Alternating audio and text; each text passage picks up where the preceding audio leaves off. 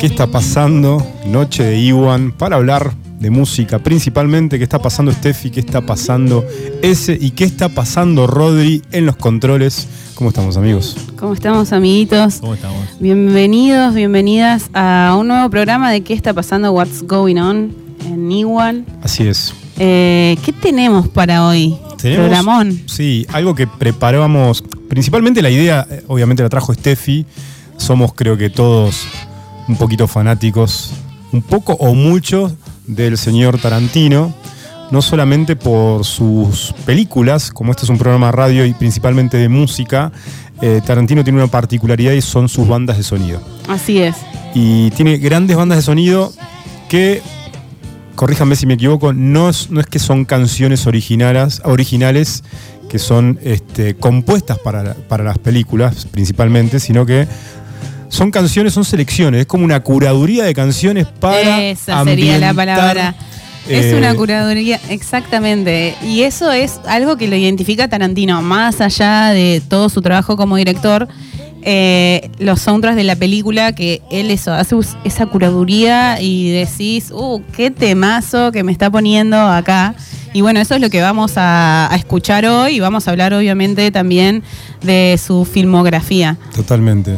Que son canciones que algunos las conocemos o por ahí no las conocemos y las conocemos porque nos, se quedan, nos quedan escenas guardadas en la retina, ¿no? en el recuerdo, escenas icónicas, como nos gusta decir icónicas, de, de sus películas, eh, donde no sé, han participado diferentes actores.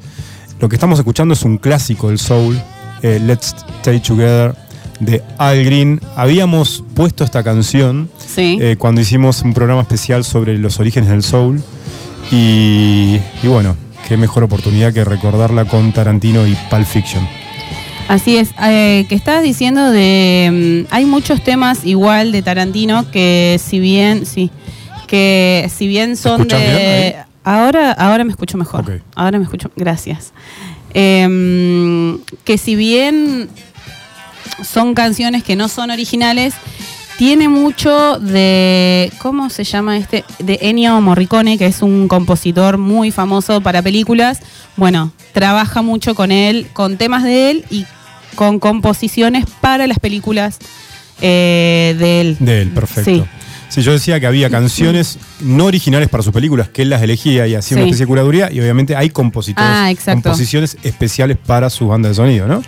Bueno, confirmo ¿No? eso, sí. ¿Confirmamos eso? Sí, confirmo eso. Ok, perfecto. ¿Está chequeado? Sí. Eh, chequeado? está chequeadísimo, No sé, yo lo digo. Y yo confirmo que el compositor con el que trabaja para hacer es Ennio Morricone, que es un galardonado compositor de la academia. Claro, sí, sí. Sí, ¿Por, qué? Porque el chabón es muy fanático del Spaghetti Western. Así es. Y eh, Ennio Morricone es básicamente la música del Spaghetti Western. Ujú. Totalmente. Y bueno, en Django, ¿no? Tremendo. Django. Tremendo. La primera. eh, la, La original. la- Ah, ok, no, yo iba a hablar la de. La de Quentin. La de Quentin. Es, eh, la primera escena es espectacular. ¿La tienen? ¿De cuál es? ¿De qué Eh, está? De Django. Ah, de Diango, sí. De Django. Sí. Django creo que es el cantante. ¿Cómo Diango es el cantante? Ah, el cantante, el cantante Diango. Sí, la primera escena es espectacular. Se ve. ¿Cuál un- es la primera escena? Es- Recordame. Es un grupo de. Es una cámara bien, am- o sea, bien a lo lejos. Sí. Y se ve a un grupo de esclavos caminando entre las montañas, eh, con nieve, todo, y ellos desnudos, con un con una manta encima. Y yo no entiendo mucho de cine, la verdad, no la tengo tan clara. No la tengo nada clara. Eh, me faltaría Seba acá. que Pero no la tenés clara en, en términos de producción o claro, sí sí. como espectador. Sí, obvio, pero bueno, como todos, digamos, ¿no? Que Pero no para tirar, ¿no? En esta toma. Claro, claro. eh, Pero es bueno, una toma. hace unos plano secuencia, ¿viste? planos, Esos fanáticos dicen, sí. no, porque hay un plano Total. secuencia. Igual, ojo, me encantaría poder hablar así, ¿eh? Tener el, el léxico y el conocimiento increíble. Claro, un CEO, un Lucas Pose. Claro, total. Pero esa escena en particular, eh, yo he visto un par de Spaghetti Western. eh, que es mu- es muy interesante la historia de Spaghetti Western, pero para otro momento. Y tiene esos eh, zooms eh, bien tipo crudos. Y bueno, la primera escena de Django es, es así, digamos, va como un zoom bien crudazo a unos esclavos que van caminando. Espectacular. Tipo bien italiano. Que lo ves en el Spaghetti Western, ese recurso, y Ah. lo ves en el cine oriental igual. Sí, también. también. ¿Viste? No sé qué pasó ahí, estamos hablando casi sin saber. Sí, total. Pero ¿qué pasó ahí que la estética casi del Spaghetti Western europeo y del cine oriental Claro. tiene una cosa muy parecida? Sí, muy ¿eh? parecida, sí. Algo debe haber ahí, capaz que había un mismo director, Sí, un mismo creo- director de fotografía, no sé. Me gustaría los que, saben de estos. de- sí, claro, que alguien se meta. eh, ¿Hay tipo línea en vivo acá? No. No sé, pero me estaría Po- buenísimo que ser. algún fanático del cine nos diga, Claro. no, Yo estás sé que- diciendo pavadas, ¿sabías qué? Claro, cosa. yo sé que hay muchos detalles técnicos a- en, en cuestión de en cuestiones fácticas que hacían, eh, por ejemplo, eh, en, ahora no recuerdo, no quiero hablar huevadas, pero en ciertos momentos de crisis, eh, las películas, por ejemplo, que se filmaban en fílmico, eh, capaz que no tenían un, un rollo de, de- para filmar entero, tenían pedacitos que tenían que ir secuenciando. Entonces hay, algunos, hay algunas formas de filmar que eran tipo en pedacitos cortitos porque no tenían mucho material para poder hacerlo, ¿entendés? Entonces Claro. eso determinó cierto, cierta estética de cierto momento. Claro, poco tiempo de cinta por la limitación técnica. Claro, y capaz que en el Spaghetti Western que tiene, en general son planos secuencias eh, largos y, Sí. o sea, bien ahí, bien espeso, eh, capaz que tiene algo que ver con eso también. Capaz no podían cortar la sí, cámara. por una limitación técnica, totalmente. Claro, los zoomes, por ejemplo, los zoomes son tipo crudos porque no hay un crudo. corte, es tipo boom, boom, boom en la misma, misma toma. Claro, no hay cambio de planos. Claro, no sé. Capaz Bueno. que no tenía muchas cámaras. Capaz. Mm. Bueno, Sí. algún experto en cine seguramente después nos lo. O nos bardeará. O nos bardeará. ¿Qué Sí, tal? estaría bueno. Sí, ¿qué decís? Hablen de música, no hablen más de cine. Bueno, vamos a hablar de música, razón. Steffi. ¿Qué, ¿Y qué seleccionamos? Porque Steffi preparó, hizo una, hizo una curaduría de la curaduría de Tarantino. No, curó a Tarantino. Sí, es una cosa de locos. Eh, hizo una selección basada en su filmografía por orden de, de eh, año que salió la, película. Y la primera película de Tarantino es Reservoir Dogs. Bien. Mi película preferida Sí. durante mucho tiempo. Durante mucho tiempo. Sí. ¿Hasta qué? ¿Hasta que viste qué? Titanic. Nada, mentira. Pero hasta no Es me una acuerdo. gran película, Sí, sí, sí, igual, pero no, igual. no. no. Eh, fue mi película preferida durante mucho tiempo. De todos los, de, no solo de Tarantino, la sino la película. De la Ah, vida. ok. La Claro. primer conexión que tuvieron con Tarantino. Para mí fue esta, Reservoir Dog. Eh, no, yo creo que primero vi Pulp Fiction. Yo primero vi Pulp Fiction Sí. y después vi Reservoir Dogs y tuve una cosa muy... Me gusta mucho Kill Bill. ¿Te gusta mucho Kill Bill? Me gusta muchísimo Kill Bill, sí. Sí, es, es de mis películas preferidas, sí. Mi primera conexión fue Asesinos por Naturaleza. Ajá. Porque el guion es de él. Es de él. Y ¿Cómo se llama el actor? Eh, Asesino por naturaleza. el, el de Asesinos por Naturaleza, Woody Harrelson. Es tremendo. Sí. Tremendo actor. Hace una película que se llama Los blancos no saben saltar, que es increíble. igual. ¿Los blancos cuál? cuál? No saben saltar. Ay, sí, que sí. aparece, eh, eh, eh, Snipe, me parece. Sí, Y- tremenda. La- y después hacen la del tren. ¿Ellos dos? Sí. Ah, no, no. ah, sí, la del tren que roban. Que ro- se roban el tren. También bueno, y- Woody Harrelson donde está en los Juegos del Hambre. También. Está también en la película esta de los pibes que, o nada que ver, que ganan las Olimpiadas, o no es él. ¿Cuál? No. Ah, no, Woody Harrelson está en la película esta de que agarra un Hamish y lo hace campeón de bow. y y una- tremenda es- comedia. Sí. Ah, tremendo. ¿El. Hamish Es no es el de tonto y retonto? Hablemos No. sin saber de cine. No, no es. No, no es. Bueno, ah, no, es para, pero sí para esto, esto, amigo. ¿Qué va a hacer? Sí. Che, eh, y Juliette Lewis. Eso, en Asesinos por. Naturaleza. Tremendo, tremendo. Tremenda, hermosa Juliette Lewis. Y Que es cantante, Ju- eh, Sí, Juliette sí. Lewis. ¿Qué no Sí. es? Porque me ¿Qué no parece es? que Sí, la es siguen en ladrona, Instagram. y- Síganla. No. No. síganla. Bueno, Tarantino, eh, Perros de la Calle, es del 94 y el mismo año, y posteriormente escribe, ah, va- hace el guion de Asesinos por Naturaleza. Gran película, Asesinos por Naturaleza. Sí. Yo creo que después Gran de- póster. Gran póster. Tremendo póster, esos anteojos redondos. Tremendo. Ah, sí. Tremendo. Oliver Stone, el director, obviamente. Y fue una película muy violenta, obviamente. Yo no recuerdo película, un tráiler de violento. ¿Qué, qué fue lo más violento antes? Bueno, Reservoir. Sí, bueno, está bien, ahí. Tal cual. Sí. Me parece eso es Tal bastante. cual. Bueno, eh, La Naranja Mecánica, ponele, ¿no? Sí. Pero Sí, no había sí, sí. mucho Pero no había cine tanto rojo. violento. No, No. no había tanto rojo. No había Ahí rojo. había rojo y los protagonistas eran los villanos. Claro. eran los asesinos. Claro, claro. Eso es lo que tiene también, ¿no? Que los, y llegás como eso, a, a- no sé si la palabra sería quererlos, pero empatizar con eso, como que tomás de un, un bando, ¿no? Claro, Eh, pero no, no hay tan villanos, o sea, son villanos en el, en el caso de Reservoir Dog porque son ladrones que van a ser, pero dentro de los ladrones hay un es una banda policía. organizada, digamos. Claro, y mm, pero hay un policía y en cada en, en cada personaje tenés una, una parte, digamos, de la parte humana, de la hija de puta, de todo hay como una vuelta, ¿viste? Sí. O sea, los malos no son tan malos. Ahí reparte más el protagonismo, pero Sí. en, en Asesinos por Naturaleza es No, claro. directamente con la mirada de los asesinos, estos psicos. Sí, sí, sí, claro, claro. Eh, pero bueno, empezamos a hablar de violencia, o por lo menos, eh, no sé si hablar de violencia, pero ver mucho cine de violencia desde mi parte gracias a Tarantino, ¿no? Sí. Y a tocar la violencia desde otro lugar, ¿no? De un lugar más, desde esta narrativa, ¿no? De Sí. meterse en el personaje, en Estético igual. mentalidad y Estético, estético. sí, y tiene mucho de esto de, de ser eh, como los malos que son héroes, Mm. ¿no? Porque también pasa mucho esto en las películas que siempre hay venganza. Eso. Hay mucha Claro. venganza en las películas y eso hace que todo lleve al- a lo rojo, como decíamos, a la sangre. Eh, Qué bueno, que habría que, yo ah, después de, de escuchar lo que dijeron, que capaz, eh, bueno, es lo que nos llevó a nosotros. No quiero ni siquiera decir eh, el término occidental, porque quizás en lo oriental también, o sea, ya venía de mucho antes esto, porque de hecho él se crió con eso, digamos, ¿viste? Sí. Con, con cine taiwanés, eh, cine japo- no, japonés no, creo que chino, Sí, o, o oriental, en oriental, general, ¿no? sí, eh, indio. O sea, el loco viene también de esa de ese palo. Que capaz que es, eh, no, lo sé, hablo sin saber igual, ¿no? O sea, estoy pidiendo perdón cada dos palabras, pero, pero capaz que esta movida ya estaba más naturalizada en otro lugar. Es, es más, se popularizó más hacia nosotros, hasta a, la- a la cultura occidental. creo. Sí, yo creo que es un referente de este fenómeno que se dice de la postproducción, de, de, hacer recortes, ¿no? Recortes de cosas que ya se hicieron o recursos que ya se usaron y, y pegarlos y armarlos de nuevo, ¿no? Porque todo el tiempo tiene citas de cosas del pasado, como decía Sí. ese, ¿no? Del Sí. cine oriental o de la, de la historia de la música, del soul, del Sí. hip hop, no sé, de, de un montón Sí. de. Y va tomando cosas y Mm. cosas y cositas y va armando Y, y un nuevo y generando un nuevo concepto en el cine. Sí, total. Y sin empacho de. Sin empacho, o sea, el loco no lo esconde. No. O sea, lo le, le da tributo, digamos, ¿viste? Como es un...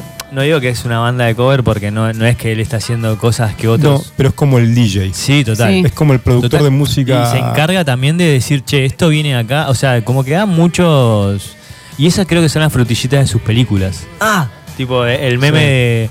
El meme de Leonardo DiCaprio eh, era una, era hace una El vez en. Hollywood. No, Ah. en- hace una vez en Hollywood que está en el sillón y ve el Ah, tele sí. y hace así con el dedo, tipo, señala. Eso también. O sea, es como. Ves la película y decís, ah, si tipo viste alguna otra película que hace referencia, decís, ah, viene acá, ¿viste? Que Érase una vez que seguramente Steffi preparaba algo, pero Érase una vez en Hollywood. También es un rompecabezas de cosas y de citas. total. Porque basado en un hecho real que lo desarma y lo arma como él quiere. Total. Bueno, en Glorious Bastard eh, también. También. O sea, es como basado en hecho Eso, real. eso también eh, es lo que tiene que marca la diferencia, los diálogos. Hay diálogos, diálogos muy icónicos en sus películas, de hecho en todos los soundtracks eh, originales de él hay partecitas, yo seleccioné un par de algunos que seguramente los si conocen algo de, de las películas les va a sonar. Hay algunos que no los puse porque son muy largos, pero bueno, ¿quién no conoce por ahí el diálogo ese cuando está Samuel L. Jackson Ah. eh, y que le hace. Jeremiah a Sí. A Ezequiel no sé sí, cuánto, 512 y, Sí, y se tremendo. pudre todo. Se me pone O la piel de gallina cuando sí, lo tipo cuando lo recita. Lo recita. Es increíble. Porque va en escala de violencia eh, cuando está recitando una parte de, ¿cómo se dice? De la Biblia. Totalmente. Y la de. I Love You Honey Bunny.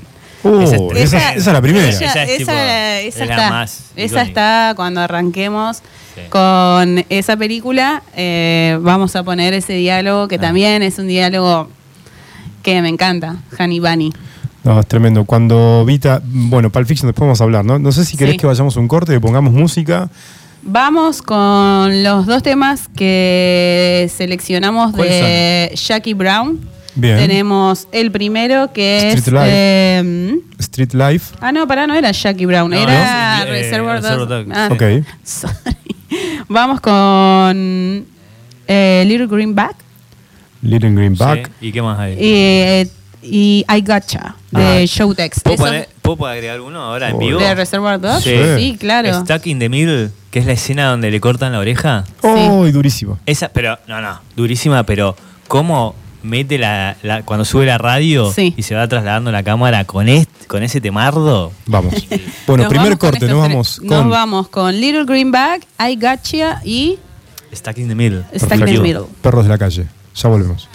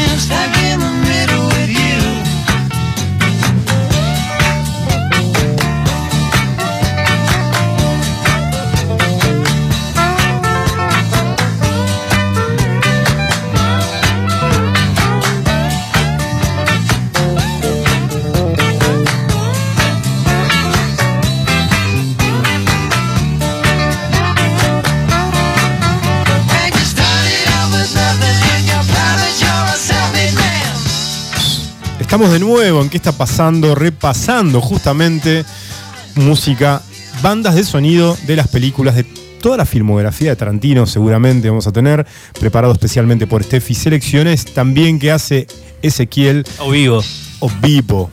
porque Y- soy un mal alumno. lo y que estamos. reconocer. ¿Sabes qué es lo importante de este programa? Que hablamos sin googlear. Pone. Un poquito. No, no, sí, sí. Para mí esa es la pero clave. tenemos ahí, tenemos tenemos ayudín, pero tranqui, sí, Sí, tranqui. ven- venimos. Somos- Tampoco no es que no sabemos nada, porque lo que decíamos, eh, ¿quién no conoce algún que alguna que otra obra masterpiece de, De de Tarantino. No? Hay grandes directores en la historia del cine, ¿no? Grandes directores que se Así es. destacan por encima del resto por su trayectoria, por su cantidad, de- por su filmografía, el volumen de su filmografía. Y lo que pasa con Tarantino particularmente es que cuando, si te gusta el cine y te gusta esto y seguís directores, Tarantino, por, por lo menos a nuestra generación, creo que lo, lo vivimos completo, ¿no? Sí. Vivimos desde lo primero que hizo hasta lo que está haciendo hoy, obviamente, que lo último fue eh, Era una vez en Hollywood. Sí. Entonces, cuando te empieza a gustar el cine, empezás a descubrir, por ejemplo, Kubrick. Pero lo de Kubrick, Kubrick venía hace 30 años. O descubrís, no sé, Spielberg. Spielberg venía hace 10 años que a vos te empezó a gustar el cine. Y con Tarantino pasa esto. Fuiste testigo de toda su evolución, de todas sus películas y todo lo que hizo. Así que, nada, nos, nos hace sentirnos más identificados todavía con, con su filmografía. Así es. Eh, vamos a seguir entonces hablando de su filmografía con su segundo trabajo como director, porque recordemos que Tarantino no solamente es director, es también guionista, es actor porque tiene apariciones en muchísimas películas también, incluso hay cameos, solo cameos en algunas películas, en las de él también aparece en Reservoir Dogs en la escena, una... eh, escena también muy famosa, un diálogo famoso donde empiezan a hablar sobre Madonna, sobre, no me acuerdo qué, qué, qué tema de Madonna, no me acuerdo si era Ah. Like a Virgin o cuál. ¿El Reservoir Dog? Eh, sí, Ah, está, él, está él también ahí en Yo esa mesa. de la de la propina. ¿Se acuerdan? No. No, no me acuerdo. Ah, bueno, hablan de la propina, si había que dejarle propina o no a la mesera. Ah. sí. Bueno, creo que es en esa misma Pará, mesa. estamos hablando de Pulp Fiction ahora. No, No, estamos hablando de. Reservoir Dogs. En, claro. en Pulp Fiction él está cuando antes de que... En la escena eh, icónica, digamos, Icónica, sí. que va, eh, la del auto. Antes de que... La de la limpieza. Está, está No, todo- eh, está en la de. antes de la es- limpieza. La- la Antes de que Ah, limpie. Claro, es verdad. O sea, cuando van a dejar el auto al Sí, garage total, total, con el para lobo. que el lobo lo Sí. limpie, Sí, sí, sí. él es la pareja del lobo o el amigo del lobo. Era- Sí. No, el, el lobo lleva al- el auto a su casa porque estaba ahí cerca y le debía un favor. Y el loco estaba tomando café con Bata. Mirá, me, me- me- lo, lo linké con otro viejo de Bata que era eh, cuando. Para, para, ¿no eran parejas con el lobo? No, no. Yo siempre pensé que eran No, no, el lobo le había hecho un favor y. Ah, estaban ahí y, y, estaban- y este- cayeron ahí porque estaba. Y le guardaba el auto en el garage. Claro, o sea, era la casa más cerca que tenía y se la llevaron ahí. Pero eh, en, en- Tengo que volver a ver Pulp- está la escena de do- donde la llevan a Mía, que la, re- la resucitan. Mia Wallace. Sí, Mia Wallace. Y la resucitan y el chabón que la resucita, el, el dealer de... Ay, se me fue el nombre El de. Travolta. ¿Cómo se llama el de Travolta? Eh, Vincent Beck. Vincent. Eso. Muy bien. El dealer de Vincent el- la levanta. Y, y el chabón estaba en bate igual. Igual Ah, que Quentin. sí. Sí. Eh, lo- me los crucé. Te cruzaste. crucé, claro. O sea, en- en- esa coincidencia, vos decís que tiene algo. no, no, no, digo No. que tiene nada, nada que ver. Están las dos, están los dos en la misma película en Pulp Fiction, pero uno es Tarantino cuando van a limpiar el auto que se la remandaron y la otra es el dealer cuando Claro. van a pedirle ayuda para que la resucite a Mia Wallace de la De la heroína. sobre- sí, de la sobredosis. No, porque el gran Lebowski también usa bata. Eso iba a decir, eso iba a decir. Pero no tiene nada que ver, Otra, pe- otro película, No, no, no, no, tiene nada que ver, pero el Gran Lebowski se pasa toda su, la película casi en bata. Podría haber sido tranquilamente. Son como primos hermanos los Así es. de Tarantino ¿Sí? y contemporáneos. Y hay cosas que sí, hay Eh, cosas que, que me parecen. O sea, del retrato de la cultura norteamericana, Sí, yo ¿no? creo que se comparten contemporaneidad. Totalmente. Son Eh, Paul Thomas Anderson también. Ah. Sobre todo los- lo primero, Paul Thomas Anderson, como es Magnolia. Bueno, hay una gran amistad con Paul Thomas Anderson y Tarantino. Ujú. Hay. mm, Bueno, podemos hablar. No me quiero pasar a Paul Thomas Anderson porque es Ah. otro mundo. Vamos a escuchar eh, solamente el diálogo de Pumpkin and Honey Bunny. Pumpkin Ponemos. and Honey Bunny. subimos. ¿Querés escuchar? Everybody be cool, this is a robbery! Any of you fucking pricks move! And I'll execute every motherfucking No,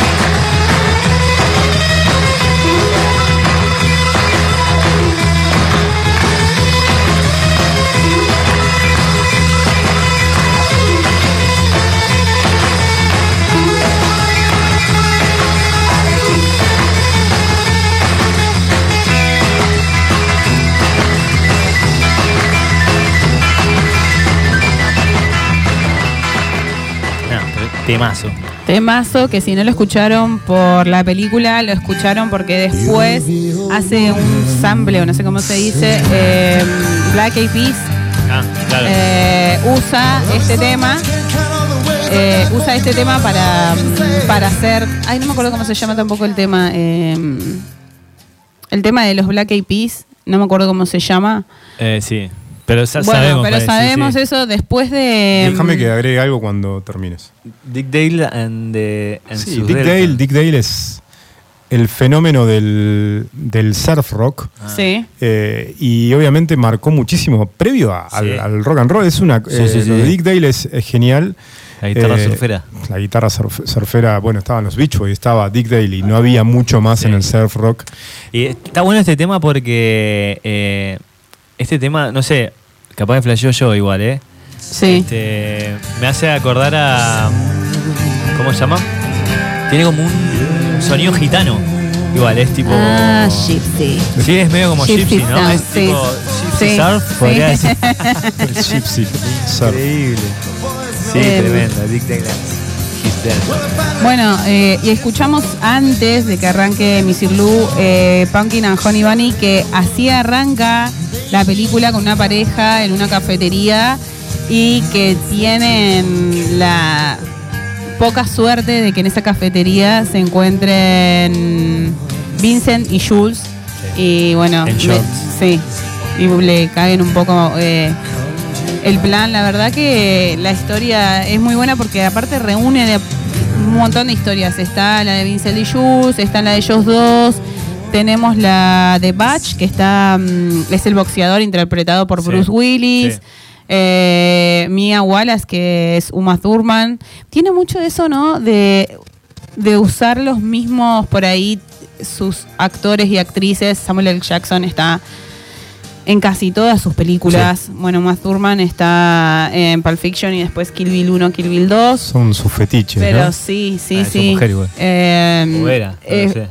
Dicen que Sí. en algún momento fueron. No, no, pero ¿no es la mujer tipo ahora actual? No, no, no. ¿De Tarantino? Mm, No, no. No, No, mirá. absolutely no. Em, bueno, y estábamos escuchando antes Girl, You Be a Woman Soon. Que, ¿Qué pasa en ese tema? George Overkill. Eh, ese es el tema que está escuchando Mia Wallace Claro. antes de que le agarre una sobredosis por heroína. Mm. Eh, ¿lo, lo ponemos, Adri? O, bueno. Pero Eh, no, esa escena es genial porque eh, ese hablaba del momento de la bata, ¿no? Sí. Y mm, Ella tiene puesta, pero no una bata, sino un piloto súper enorme. Ah, es, tiene puesto el piloto, El piloto de, de él. Vi- de Vincent. de Vincent Claro. que ahí es que encuentra. Ah, sí. Claro. Porque, él ¿qué pasa? Ella, él se va al baño, Sí. Sí. le deja el piloto, ella ya vi- llega con el piloto después de la cena, Sí. llegan a la casa de ella, ella es la hija del jefe de él. No, No, ella es la mujer, una mujer. de la, la mujer, perdón. La, la hija, dije, cualquier cosa. Llega, él, esa película de él vuelta. saca, saca la. Además, no puede ser la hija nunca Claro. De, es la, de la. Es la, es, la, es la mujer.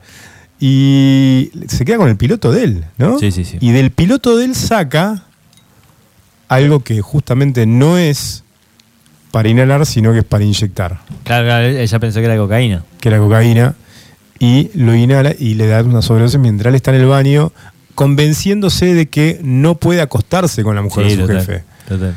Sí, y también de ahí sale una imagen muy icónica, que es cuando ella se le ponen los ojos blancos y le empiezan a sangrar la nariz. Sí, tremendo. Tremenda, tremenda. Y ahí la lleva desesperado al dealer. Sí. ¿no? En esta escena, en el auto, que con el teléfono, ¿no? Claro, el el teléfono de, de- de cable en el auto, Sí, sí. Toda vomitada. Toda vomitada, y, y bueno, agarran ese libro como, ¿no? Grandes amateurs que no entendían nada de la vida y agarran ese libro y dicen, bueno, hay que inyectar ¿Cómo acá. se llama la actriz esa? La... Esa también era conocida en esa época. En los Ay, 90. sí, pero siempre ¿Cuál? ¿La de como- pelo cortito, La que es la mujer corto, sí. del dealer? Ah, no me acuerdo. Sí. Eh, Tremendo. Encima, otra, otra escena que es, es muy meme también de ese mismo momento Sí. es cuando entra Vincent y empieza a mirar para todos lados con el sobre todo en la mano. Ah, sí, Como- también. Eh, pero de, de qué parte es de ahí? Sí, es tipo cuando Es él, esa- cuando él llega a la casa y no ve a nadie Sí. y escucha eh, que, le- que Mía le habla por el Ah, micrófono. por el la- micrófono. De la casa. Sí. Y el tipo mira para el costado diciendo. Es verdad, ese es un meme de ¿qué hago? ¿Para dónde Sí, voy? ¿Cuáles son los caminos a seguir? Es verdad eso. ¿Hace cuánto que Eh, no veo la película y mirá, me tengo en memoria? Mirá cómo me Bien, película, sí, se está acordando de los memes que salen que mm, que, salió de uy, no, lo que está sonando, por favor.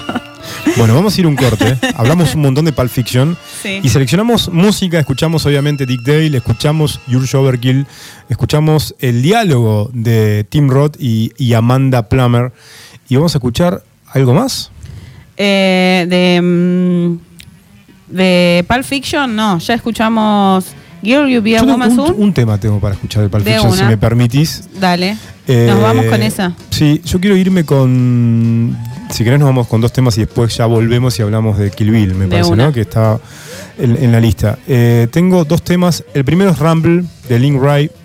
La escena justamente previa a la sobredosis, a la, a la ida a la casa en el restaurante. Sí. Hay una escena muy interesante de un diálogo donde ocurre un silencio entre Vincent Vega, que es John Travolta, y Uma Thurman, que es Mia Wallace. Hay un silencio y ella le dice, ¿no odias esto? Y él dice, ¿qué cosa? Eh, Los silencios los silencios incómodos. ¿Por qué tenemos que decir tonterías, no? Cuando hay silencios incómodos. Bueno, y, sujeta- y en el fondo suena esta guitarra, que es Rumble, que es un- una guitarra icónica para los guitarristas en la historia del rock. De hecho, Jimmy Page, el guitarrista de, de- de- de Led Zeppelin, eh, en esta película, en este documental, junto a, a, al- a Jack White y a The Age de YouTube, él dice que este es el tema o la canción que lo marcó ¿no? para tocar guitarra. Mira. Y esto es Link Right Rumble. Y después vamos a ir con algo más, más vinculado al hip hop, que es Cool And and, Gang. the Gang, Jungle Jungle. Boogie. ¿Les Tremendo. parece? Vamos. Y volvemos con Kill Bill. Esto es Rumble Link Right.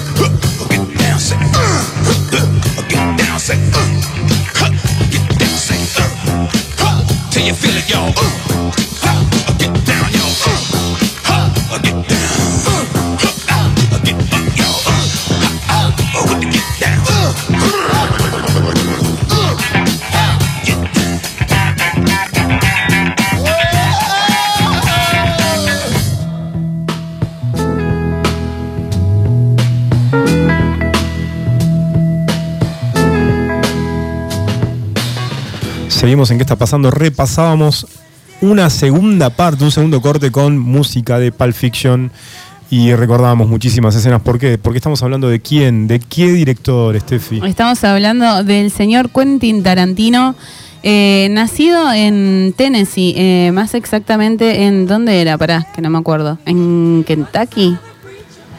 Eh, sí, bueno, de Tennessee, en Knoxville, no era en Knoxville en el 63. Eh, dijimos que es un director, guionista, productor y actor estadounidense. eh, que la verdad que es un, un grande del cine, es muy conocido dentro de, de los que estábamos nombrando. Nombramos a, a Kubrick, a Spielberg. Sí. Eh, nombramos a Coppola, no lo nombramos, pero lo nombramos ahora. Bueno, él estuvo en pareja con. Sofía Coppola. Eh, ¿Tarantino estuvo en pareja con Sí. Sofía Coppola? Sí. Mirá vos. Está chequeado. ¿Está chequeado eso? Uh, ahora me hacen dudar. No, no, mentira. Ah, acá el bar va a chequear la, la info. Vamos a seguir igual hablando ahora eh, de su tercer trabajo. Vamos a aprovechar y vamos a hablar de las dos, Sí. de Kill Bill 1 y Kill Bill 2. Hay otra Eh, mujer que podemos incorporar en la historia más adelante que es Fiona Apple, pero es otra historia. Bien, está bien. Eh, ¿Chequeaste la información esa? No, no. Re- Ah, la de, la de Steffi. Sí. No. Porque la de Fiona, Tarantino y Paul Thomas Anderson está chequeadísima. Sí, Por- Con declaraciones de ella. mirá. Bien. Eh, bueno, Kill Bill, volumen 1 y volumen 2, eh, está basada en, en- en un libro, el libro The Bride, eh, La novia. Y bueno, a mí me voló la, la cabeza esa película, primero porque me hipnotizó nuevamente Uma Thurman. Sí. Y no me acuerdo si fue acá que estuvimos hablando como que Uma Thurman tiene un montón de películas bastante malas, pero que estas películas Pulp Fiction y Kill Bill son películas donde ella se destaca un montón. Em, sí. Sí, sí. Sí. No, no, Ah, estaba. No, estaba- no, estaba pensando que estaba pensando en, en Pulp Fiction y, y me acordé de, de- también de John Travolta. No sé ¿qué, Sí. qué había hecho antes John Travolta. O sea, hizo un montón de cosas, ¿no? Pero venía medio en para abajo, ¿no? John Travolta estaba recontra para abajo. Claro, y ya lo, lo- sus- lo levantó. su esplendor de los 70-80 había pasado Claro. con. Creo que eh, lo que hizo después fue esa película que era un chabón que tenía alas. Sí, el ángel. El ángel, Eh, no sé si no se, se llama- se llamaba así, No. pero era con Mike Ryan, me parece. Hacía de ángel. No, ¿Sí? no, no, no. La de Mike Ryan es Nicolas Cage. Sí. Con Meg Ryan. Pero Ah. Nicolás hacía en un ángel. también. No, él hacía uno que te- tipo tenía unas alas. No sé si se Sí, llamaba. Ah, unas ¿no alas de- era él? sí, no, bueno, él hacía de ángel. Él hacía de ángel, tipo que era un canchero, que peleaba con un toro. Comedia clase C Claro. de Space domingo a las 5 de la tarde. sí, Sí, bueno. malo y Sí. sad. Pues, O sea, si lo hubiese hecho. Sí, es Michael, Michael. Ese Michael, Michael, Michael, Sí. ahí va, sí. Con Si lo- Andy McDowell era. sí, era con está. Andy McDowell. Mirá, y, y iba a decir esto, si lo hubiese hecho Bill Murray, sí. si lo hubiese hecho Bill Murray a esa película, estaríamos hablando como el Día de la Marmota. Ex- un gran Exactamente. papel hubiera sido. Sí, Sí. sí, sí, total, total. Porque qué mejor actor para cine Pero clase B de los son- 90, Son 80, medias 90 que Bill. Murray. Sí, pero son medias parecidas, ¿o no? Obviamente, Sí. pero estuviste muy bien en eso. Si hubiera sido Bill Murray, Sí. hoy sería un peliculón Sí, que recordaríamos. Estaría, ¿no? De, de colección sería. De hecho, de hecho son las mismas actrices, mira, estoy pensando Mirá, eso y es- esta Ah, tiene- también, es verdad. Qué Claro. El día de la marmota. Sí. Si alguien la encuentra para ver, por favor, no sé. Pero si lo lo que hecho sea para, Travolta, para no sé. No estaríamos hablando del Día de la Marmota. No, Bueno, pará, obviamente. pero Michael, esta la del hombre este con alas, eh, es posterior a Pulp Fiction, así Ah, que sí, mirá, venía ahí Se subió arriba de la ola. y se subió arriba de la ola. de la después- ola. Surfeando la ola, el pibe mete esta película. Está bien, bueno, pero podría haber sido el se Día de la tenía fe, se tenía fe. Se tenía fe, pero no era Bill Murray. ¿Qué opinaría Seba en este momento? No sé, le mandamos un saludo a Seba que está en el más allá, eh, que está trabajando. Sí. Así que, bueno, igual le mandamos saludos ya cuando nos pueda escuchar. Eh, perdón, Seba, si estamos mandando a cualquiera. Eh, estamos haciendo lo que podemos. Ah, bueno, pero esto ya es opinión, no es dato. Claro, no. es No, opinión. no, Esto es tipo no, no somos- la patra panelista. Claro. De- Sí, tal cual, somos De, de panelistas. picota estamos. Totalmente. ¿Viste, viste como en el mundial, hacemos un paréntesis. Mundial, el, el- el periodismo deportivo tiene que llenar tanto tiempo al aire sí, sí. que pueden estar hablando de una jugada tres horas. Sí, total. Y hablan 15 personas. Sí, ¿no? pero te, te diría que eso es más digno. Nosotros lo hacemos porque queremos, no porque lo necesitamos. es verdad. Bueno, pero hacemos lo que podemos. Sí. Así es. Eh, seguimos entonces, vamos a ir. eh, ¿Quieren decir algo más de, de Kill Bill? Actrices hermosísimas, Mm. eh, exitosas. La tenemos a- también a Lucy Liu. Escenas de El pelea. papel, sí, Escenas de pelea que. Tremendo. Eh, que- bueno, Lucy Liu, la, la pelea final con ella, Sí. con Oren Ishii. Sí. Eh, la primera escena de con Vivica Fox, con Bernita Green Sí. también. Sí. Recordemos que todas tienen nombres de. Pero ahora me pongo a pensar, digamos, si antes de esta película había eh, tanta escena de pelea eh, en uno en algo de Tarantino.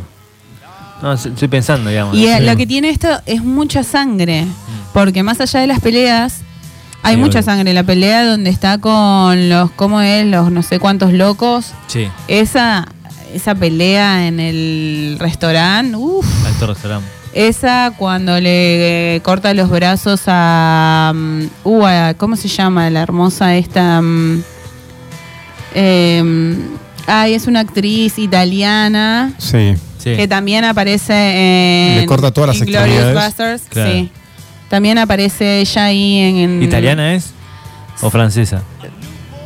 Buena Uy. pregunta. No. El personaje era, Sí. era francés, ¿no? Sí, Sí, sí, sí. sí. Es, es francesa. Después cuando están en, en Bastardos sin Glorias también tiene diálogos. Es la traductora del francés. Ah, mira. Sí.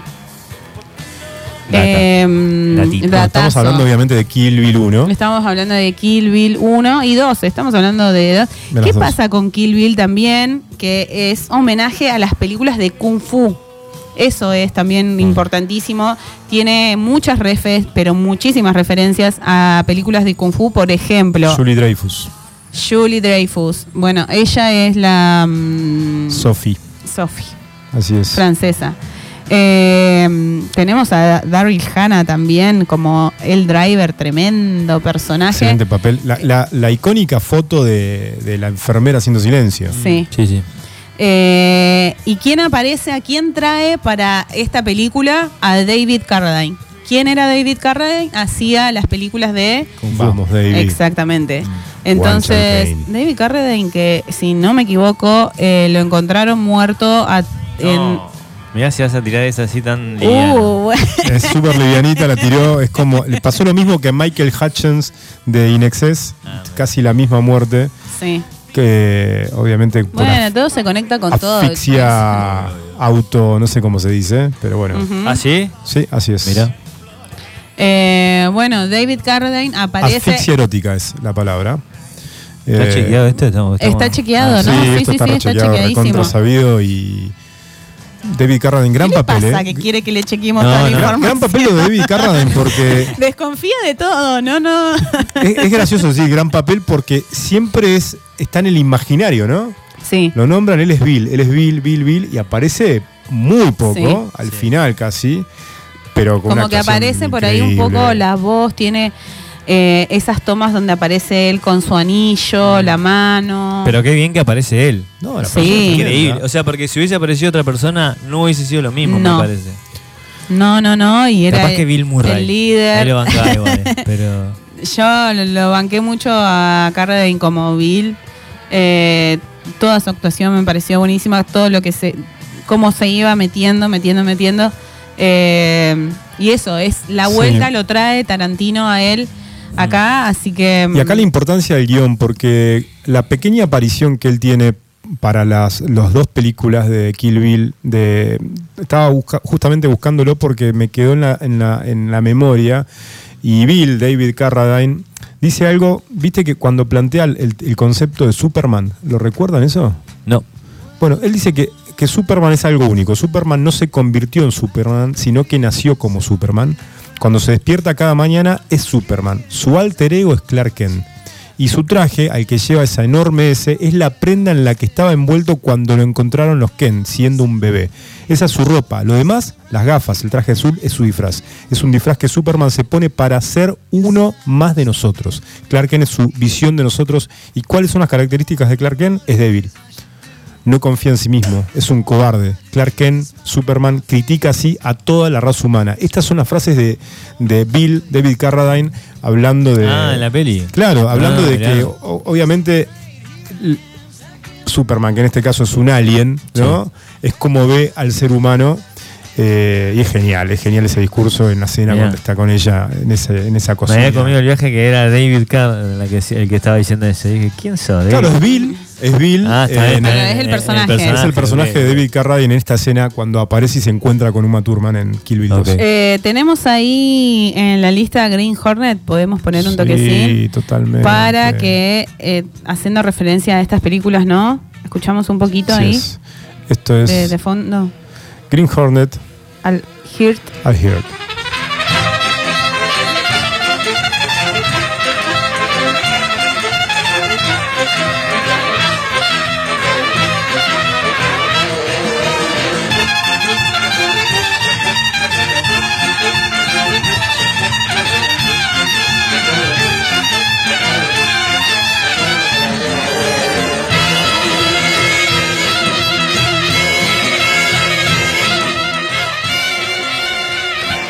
La referencia también que tenemos es el traje que usa Uma Thurman.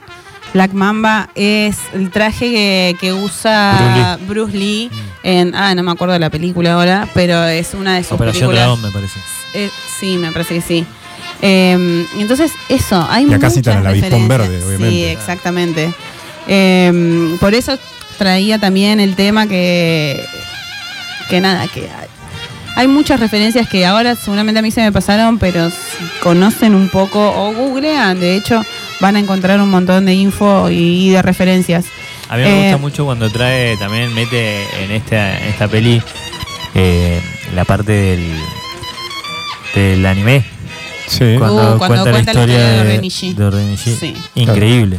Sí, Me parece. Doble cita a Bruce Lee, ¿no? Sí. Con el avispón verde y con Ajá, y con Operación Dragón. y Operación Dragón. Sí. Y el anime. Bueno, ahí está presente el cine oriental, obviamente Sí, están las artes marciales. Los está- mangas, porque hay mucho, hay, está muy buena, está muy bien contada la historia, los ojos, eh, Sí, sí. viste de cómo Todo. están dibujados los ojos. Sí, Ah, cuando están abajo de la cama. Tremendo. Sí. Es increíble.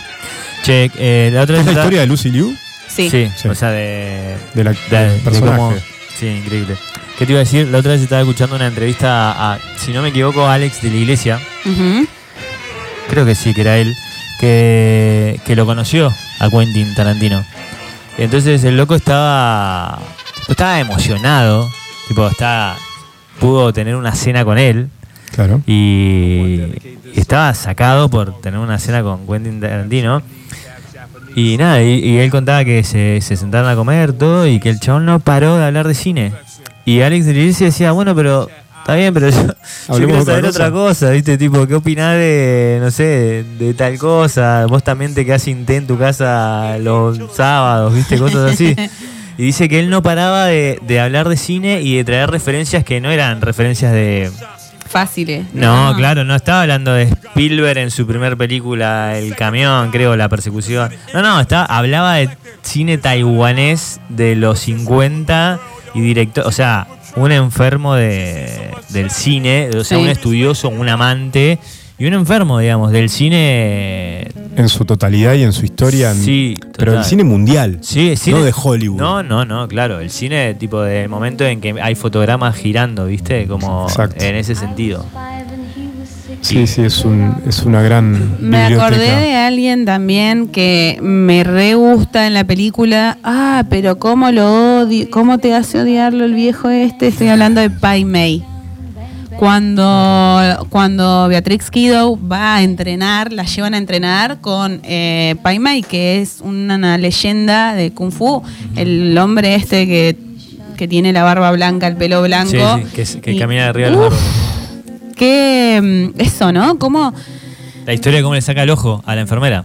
Uf, También. Eso también, Sí. no, no, muy buena y que le enseña los puntos de, de la muerte que decía que no se lo había enseñado a nadie. Y bueno, no vamos a decir nada más. Vamos entonces a escuchar unos temitas de, mm, de la banda sonora de Kill Bill 1. Vamos con Nancy Sinatra Sí. y Bang Bang, My Baby Shut Me Down.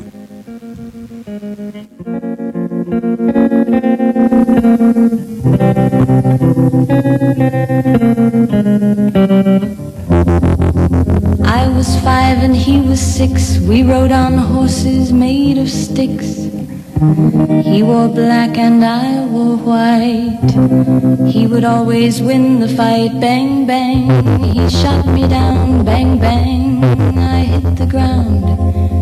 Bang, bang. That awful sound. Bang, bang. My baby shot me down.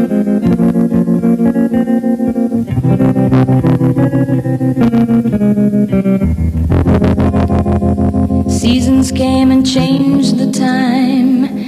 When I grew up, I called him mine. He would always laugh and say, Remember when we used to play? Bang, bang. I shot you down, bang, bang. You hit the ground. That awful sound, bang, bang. I used to shoot you down.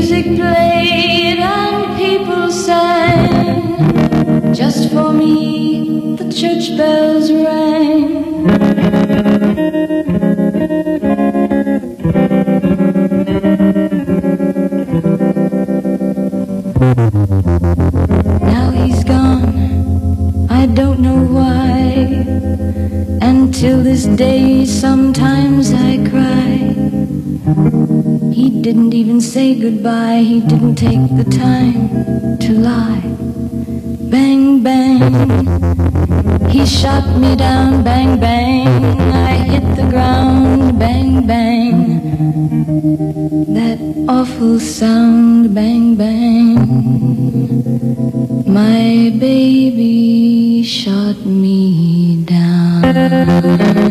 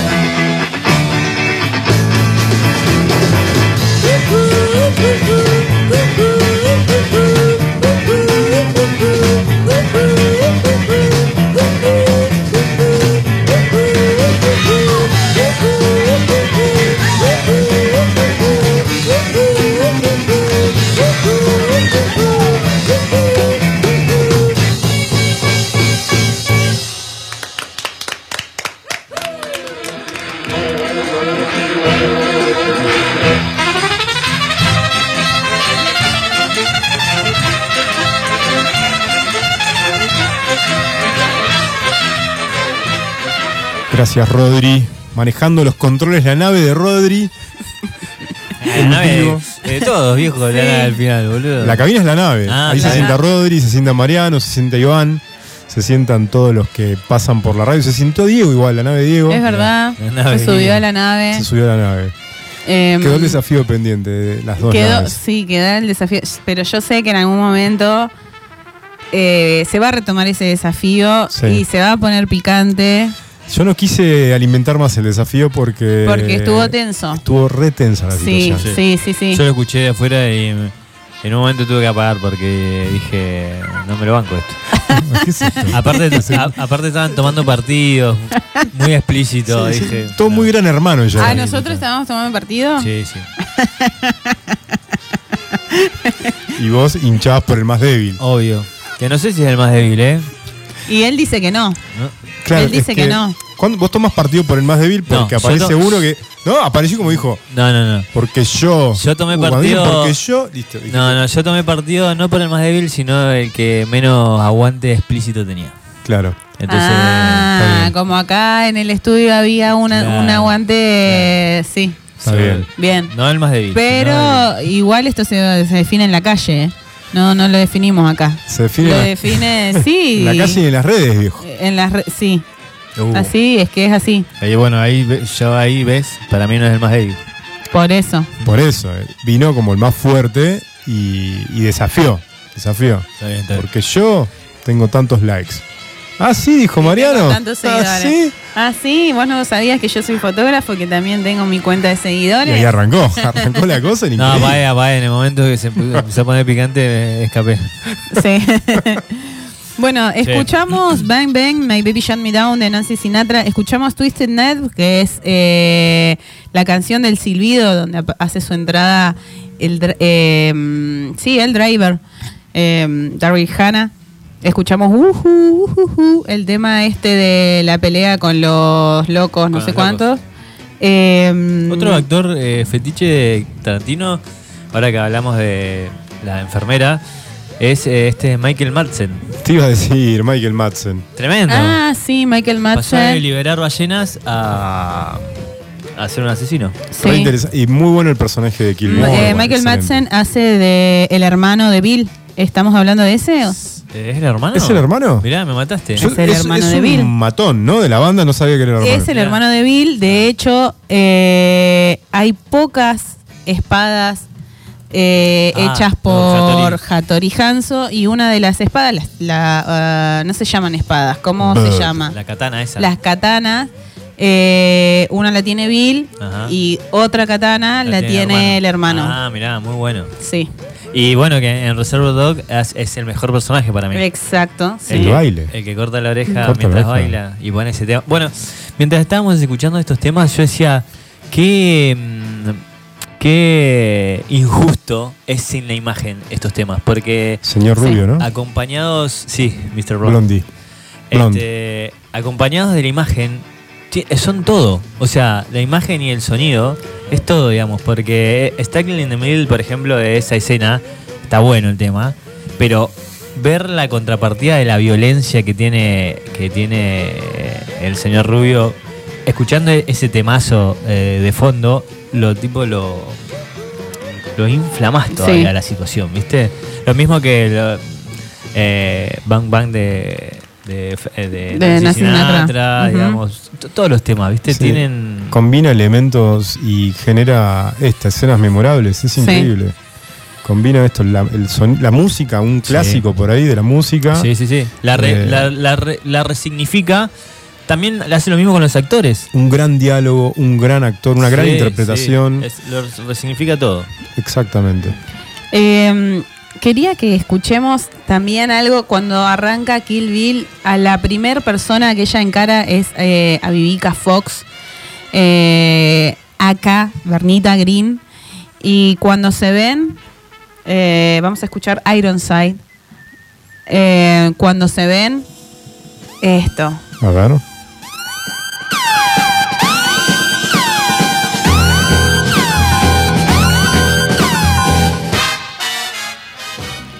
Bueno, eso, eso también es algo como. Uf. Sí, sí, sí. Que se volvió icónico. Sí, porque aparte es la mirada de las dos y pa, y arranca. ¿De dónde viene esto? Esto es Quincy Jones. Quincy Jones, Ah, mirá. Eso es Quincy Jones. famoso productor, dueño de la industria casi de los años 70-80 con Michael Mirá. Jackson, ¿no? Como Así es. artista principal. Bueno, vamos a cerrar Kill Bill 1 con O2 Oren y She eh, de Vincent Tempera and Orchestra y The RC8 A. Y nos vamos a ir con esto y vamos a volver con un temazo que es el, el cierre de Kill Bill 2. Eh, para mí no podría haber cerrado con mejor. Yo cuando, es- escu- cuando vi Kill Bill 2 y ya conocía este tema y escuché que lo puso, fue como, no, no podés haber puesto este tema, vamos a irnos con Aparte. O2 Orin y G y vamos a volver con Malagueña Salerosa, temazo. Eh, vamos entonces y después volvemos con más cine, más Tarantino. I want to dedicate this song right here to Oren Ishii. Half Chinese, half Japanese, half American, and yo, oh what a species of feminine perfection. She got the sinister cat eyes and little freckles on her complexion. Cheaper the Yakuza, but she's wicked like Medusa. And she got crazy 88 killers that'll slice right through you. Quick to chop her head off, then wipe the blood off. A long range sniper shot she bust, never let her dud off. You got a minute to pray, and a second to die. You can see the image of the devil reflected inside her eye. But since she was a little girl, yo, she never would cry. She seen so much tragedy. Let me explain to you why. She grew up on a military base where she had to face the brutality of her mother and her father being erased. The blood drops from her teardrops on her cheek. You see the smear spots. She silently watched as the shotgun sliced through her dear pops, through his thick skull. That she's vicious like a pit bull.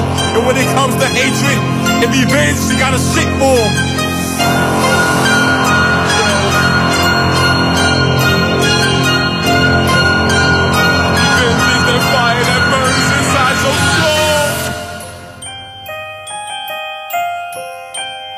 Yo, she been busting off kneecaps, son, since the age of 11. But fucking the enemy to death, ugh, that was her favorite weapon.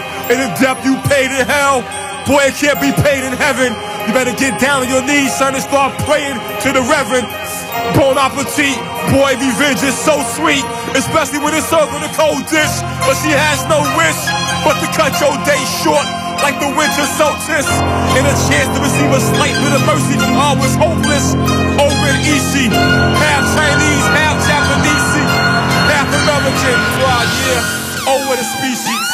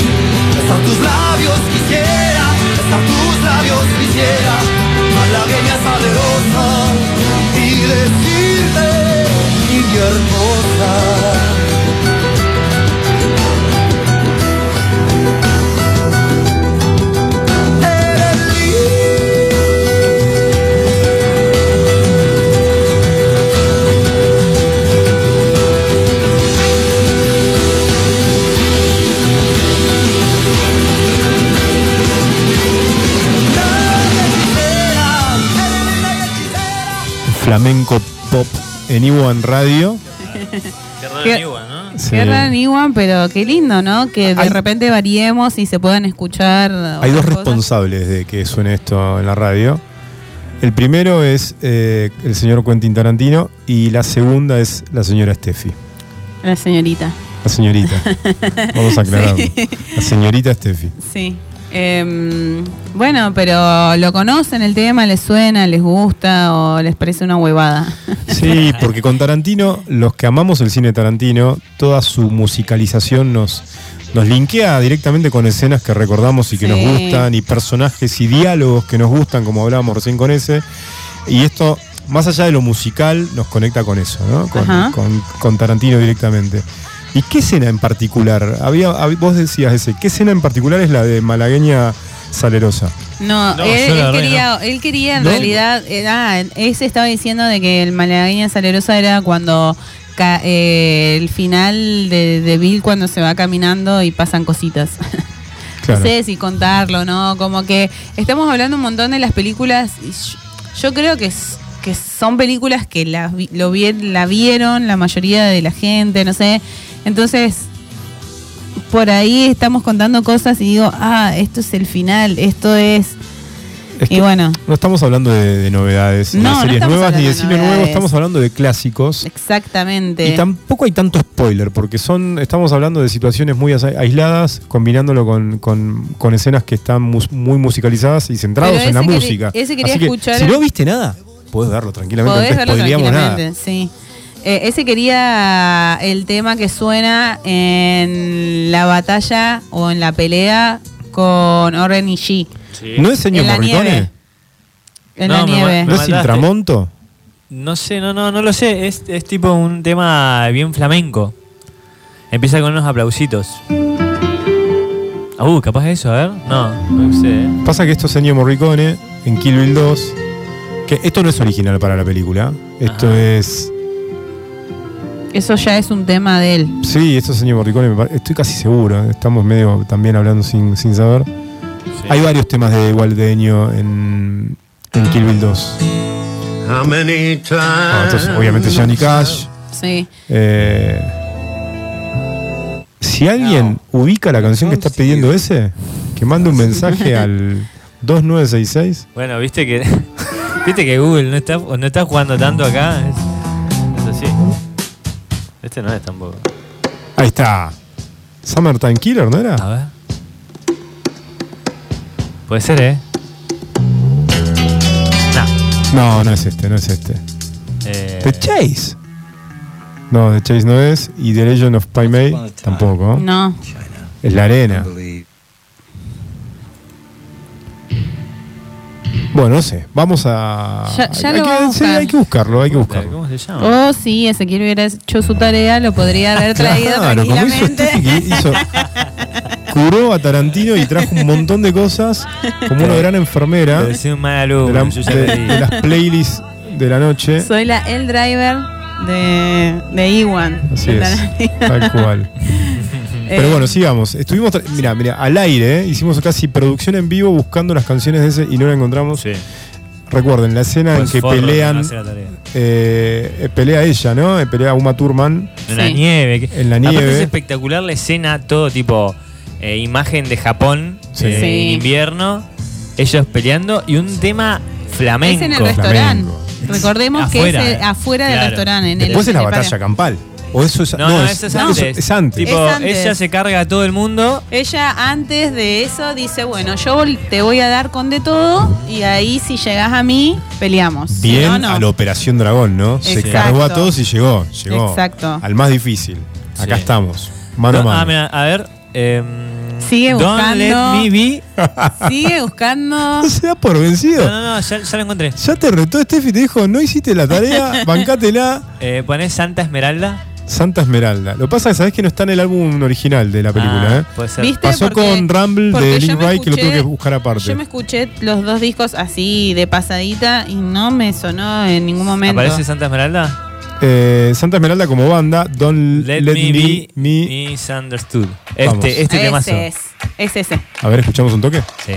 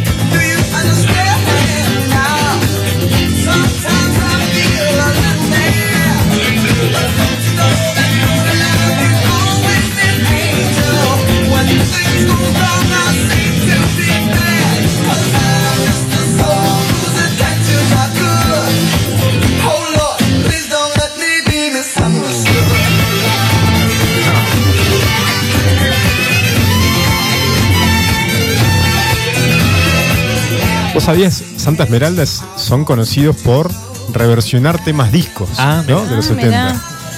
Che, pará, y, y el ¿aparece este temardo. tema cantado o no? No, porque no recuerdo la voz. Cuando empezó a cantar dije, ah, mirá, cantaban. Sí. No, no, no lo recuerdo. Yo me acuerdo de la primera parte de las paltas, Sí. de las paltas, de las palmas y, y lo- y los pies de ella tipo afirmándose en la nieve. Sí, Claro. que tiene las mediecitas Sí. esas. Y es medio cortina esa escena. Este, es, este es el original, que es de Animals. No, Claro. mirá. Ah, mirá. Che, pero.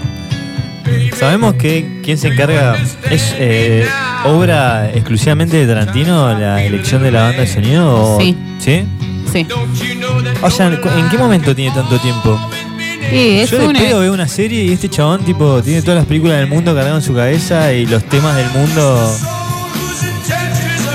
Y eso, eh, es gente que, que es perfeccionista, que está ahí como en todo, tipo, no sé, me hace acordar ahora como Madonna, Michael Jackson, que Sí, son personas que eligen a sus coreógrafos. Entiendo lo que que decís. Entiendo lo que decís en el nivel de perfeccionismo. Sí. Pero esto va más allá del perfeccionismo. Tenés que tener una biblioteca en tu cabeza inmensa para poder linkear todo. O sea, tan así, ¿viste? Pará, es que él sabe también perfectamente de que sus obras maestras fílmicas también son conocidas por la música. Entonces es un todo. Él no va a dejar al azar eh, el soundtrack de sus películas. Sí, y en su caso, en las primeras, justamente en las primeras películas, donde es un básicamente un, compilado de música histórica, eh, no había mucha, no estaba muy digitalizada la música todavía. Entonces, doble mérito Sí, total. en el sentido de que era mucho más difícil acceder a todo. Sí. Entonces, el tipo, como dices, eh, tenía todo en su cabeza, o vos dijiste, Steffi, ¿no? Tenía todo Sí. en su cabeza. Sí, yo creo que eh, ahora volviendo atrás a recapitulando cosas, digamos, es como, tipo, viste que era la- el valor de un DJ, era Sí. no solamente saber poner la música y leer al público, sino saber de, de qué arca rescatar esa música que puede hacer sonar, ¿viste? Sí. Entonces, tipo, ese conocimiento. Este chabón es increíble, digamos, porque es música que no es conocida. No. O sea, hay algunos que sí, que vos decís, bueno, es espectacular. Y es una Pero tampoco son hits del todo. ¿eh? No, por eso, por eso. Por eso es una enciclopedia Este de, de sacar de todos lados. O sea, es tan bueno este tema porque. Es mi pregunta ahora que, me- que la tiro acá. Es tan bueno este tema porque es el tema de la escena de. de. de Black Mamba y. O Rainy G. O Rainy sí, G te lo contesto peleando. desde ya, sí. Es, ese es claro. Sí. O ese tema da- le da valor también a esa escena. Son las dos cosas, creo. Bueno, claro, bueno. Sí, son las dos cosas. Este dice que no, tipo. No, violenta. no, porque el tema solo puede estar bueno, pero si no hubiera sido el tema de la escena de la batalla entre Black Mamba y Oren y G, Pero, no sería lo mismo. Pará, pero yo quiero poner este. Se, se te- panelizó el, Tenemos que el poner estudio. este, este, este, esta escena. Esta escena acá en el monitor que tenemos acá en la radio. Sí. La tenemos que poner y de fondo ponemos un tema del símbolo. A ver si es, si se la banca tanto a la Y escena sola. Con una escena Tarantino te puedo decir que Eh, ma- se vuelve habría- un clásico el tema del símbolo tranquilamente. Yo creo que es un poco de todo, ¿no? Obviamente. Yo creo Nah, que puede Eso agarrar. es muy tibio, eso es muy tibio. No, puede agarrar Tarantino un tema pedorro posta y, y hacer una gran escena. Sí. y eso es lo que estoy y, diciendo. y dejarte ese tema para la historia. No, bueno, pero yo creo que más allá de que si es un tema pedorro o no, ¿un tema pedorro para qué? Porque, pará. O sea, blanquémoslo. blanquémoslo. Si yo escucho ahora el tema Bang Bang de, Frank, de Nancy Nancy, Sinatra, Sinatra. sin el contexto, digo, uh, eh, vamos pasando el tema porque. Pero yo lo rememoro con la imagen que tengo.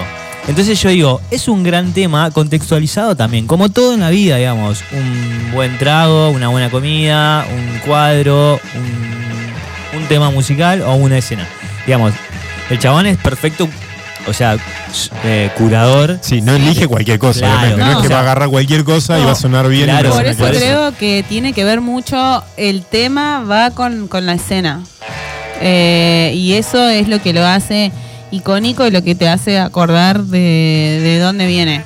Y no creo que sea tan sencilla la selección. Capaz que sí, por momentos sí, capaz que dice es este, pero yo creo que es muy cuidadoso y muy Sí, detallista. me imagino. Pero bueno, en la vida, viste, yo me imagino que si sos un director y vas eh, como encuadrando eh, situaciones cotidianas para algún futuro proyecto, también me imagino que la banda sonora va de la mano.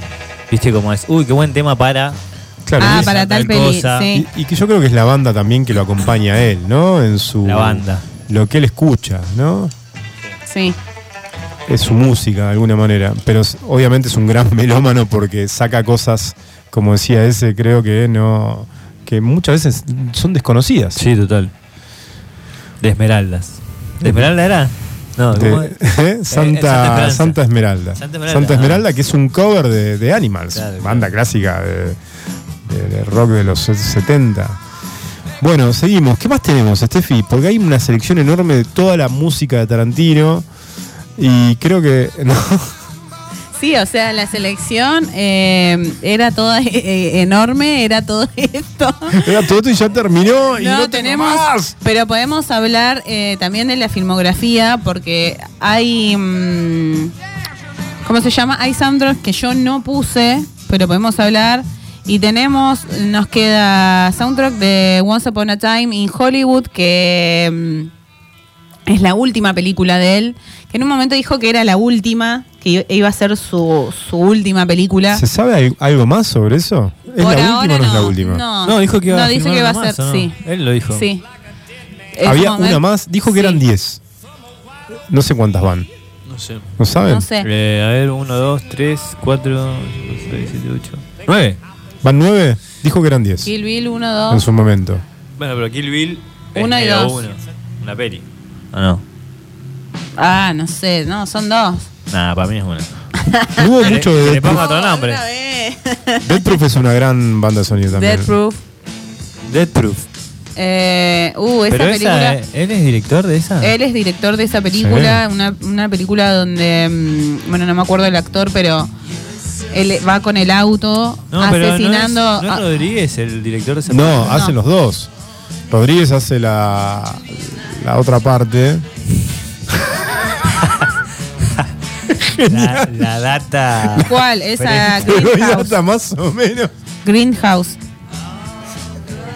Bueno, eh, Dead Proof, él es el director, es una película donde mm, el protagonista va asesinando con Carl su Russell. auto. Sí, sí, Carl es, la- es película donde está la, la chica esta con una ametralladora en la pierna. Que No. No, ¿No es esa? No. no, es esa, esa es otra película. Death Proof es una de mis preferidas. ¿eh? Es una ¿Y cuál es película, la, la- la mina que tiene la esa es la Es la de Robert Rodríguez, Rodríguez. Ah. que es ok. una película bizarrísima, que ella tiene la ametralladora, la pierna metralleta. Claro. Pero esta Dead Proof es eh, Kurt Greenhouse es la que dices. donde va mm, donde va asesinando mujeres hasta que se encuentra con un grupo de mujeres que dicen, ah, sí, vos nos querés matar, te vamos a dar. Y en esa está, si no me equivoco, Rosario Dawson, eh, Ro- Rosario Dawson, una morocha también que está en una Que película. están de las dos, Rodríguez. están Dead Proof también. Sí. Estoy Bueno, hablando de hablando de- Proof. Claro, hay un quilombo Chicos, ahí, ¿eh? ¿qué, qué les No, pasa? porque ella está en Planet Terror, está Ah, en Planet Greenhouse Terror, y está en Dead claro. Proof. Ella- están los Ajá. dos. O sea, son. eh, Planet Terror, eh, Greenhouse la produce Tarantino y la dirige Robert Rodríguez. Y son como dos películas que están conectadas. También Sí. estaba Desperado, que es medio una movida Esperados igual. ¿no? anteriores de Robert Rodríguez, la produce Tarantino Claro. y actúa Tarantino en Muy una escena, escena. tremenda donde cuenta el chiste. Espectacular. Ah, es genial, es genial. Pará, Desperado es del 95. Desperado, la balada del pistolero, Sí. es del 95, es de Robert Rodríguez. Sí. Y él actúa en esa película. Él actúa y él es productor y después está Sí. Del Sí, Crepúsculo obviamente. al Amanecer de Robert Rodríguez, También donde él actúa y Sí. creo que es guionista, no me acuerdo, Claro. eh, chequenlo. Pero bueno, hay una gran colaboración entre los dos y seguramente una gran amistad. Eh, Robert Rodríguez, Planet Terror, Quentin Tarantino, Dead Proof. eh, esto es Greenhouse, ¿no? Estas, Sí. estas dos, donde hay. La historia está. eh, tiene puntos en común, ¿no? Después, eh, en el 2009, esto Dead Proof 2007-2009 tenemos Inglorious Bastards, Bastardos Inglorias, peliculón, donde aparece Brad Pitt como un protagonista de Tarantino, que lo vuelve a repetir en Once Upon a Time eh, in Hollywood, a, a Brad Pitt, eh, digo, ¿no? Y, mm, Tremendo, y tremenda que peli. tremendo, porque también quien aparece en, en Inglorious Bastards, un actor, un actorazo que la rompe en su papel, es Christopher Waltz, que vuelve a aparecer en Django Unchained. Eh, Qué increíble Christopher ese- Waltz, ¿eh? La escena esa que está con el francés.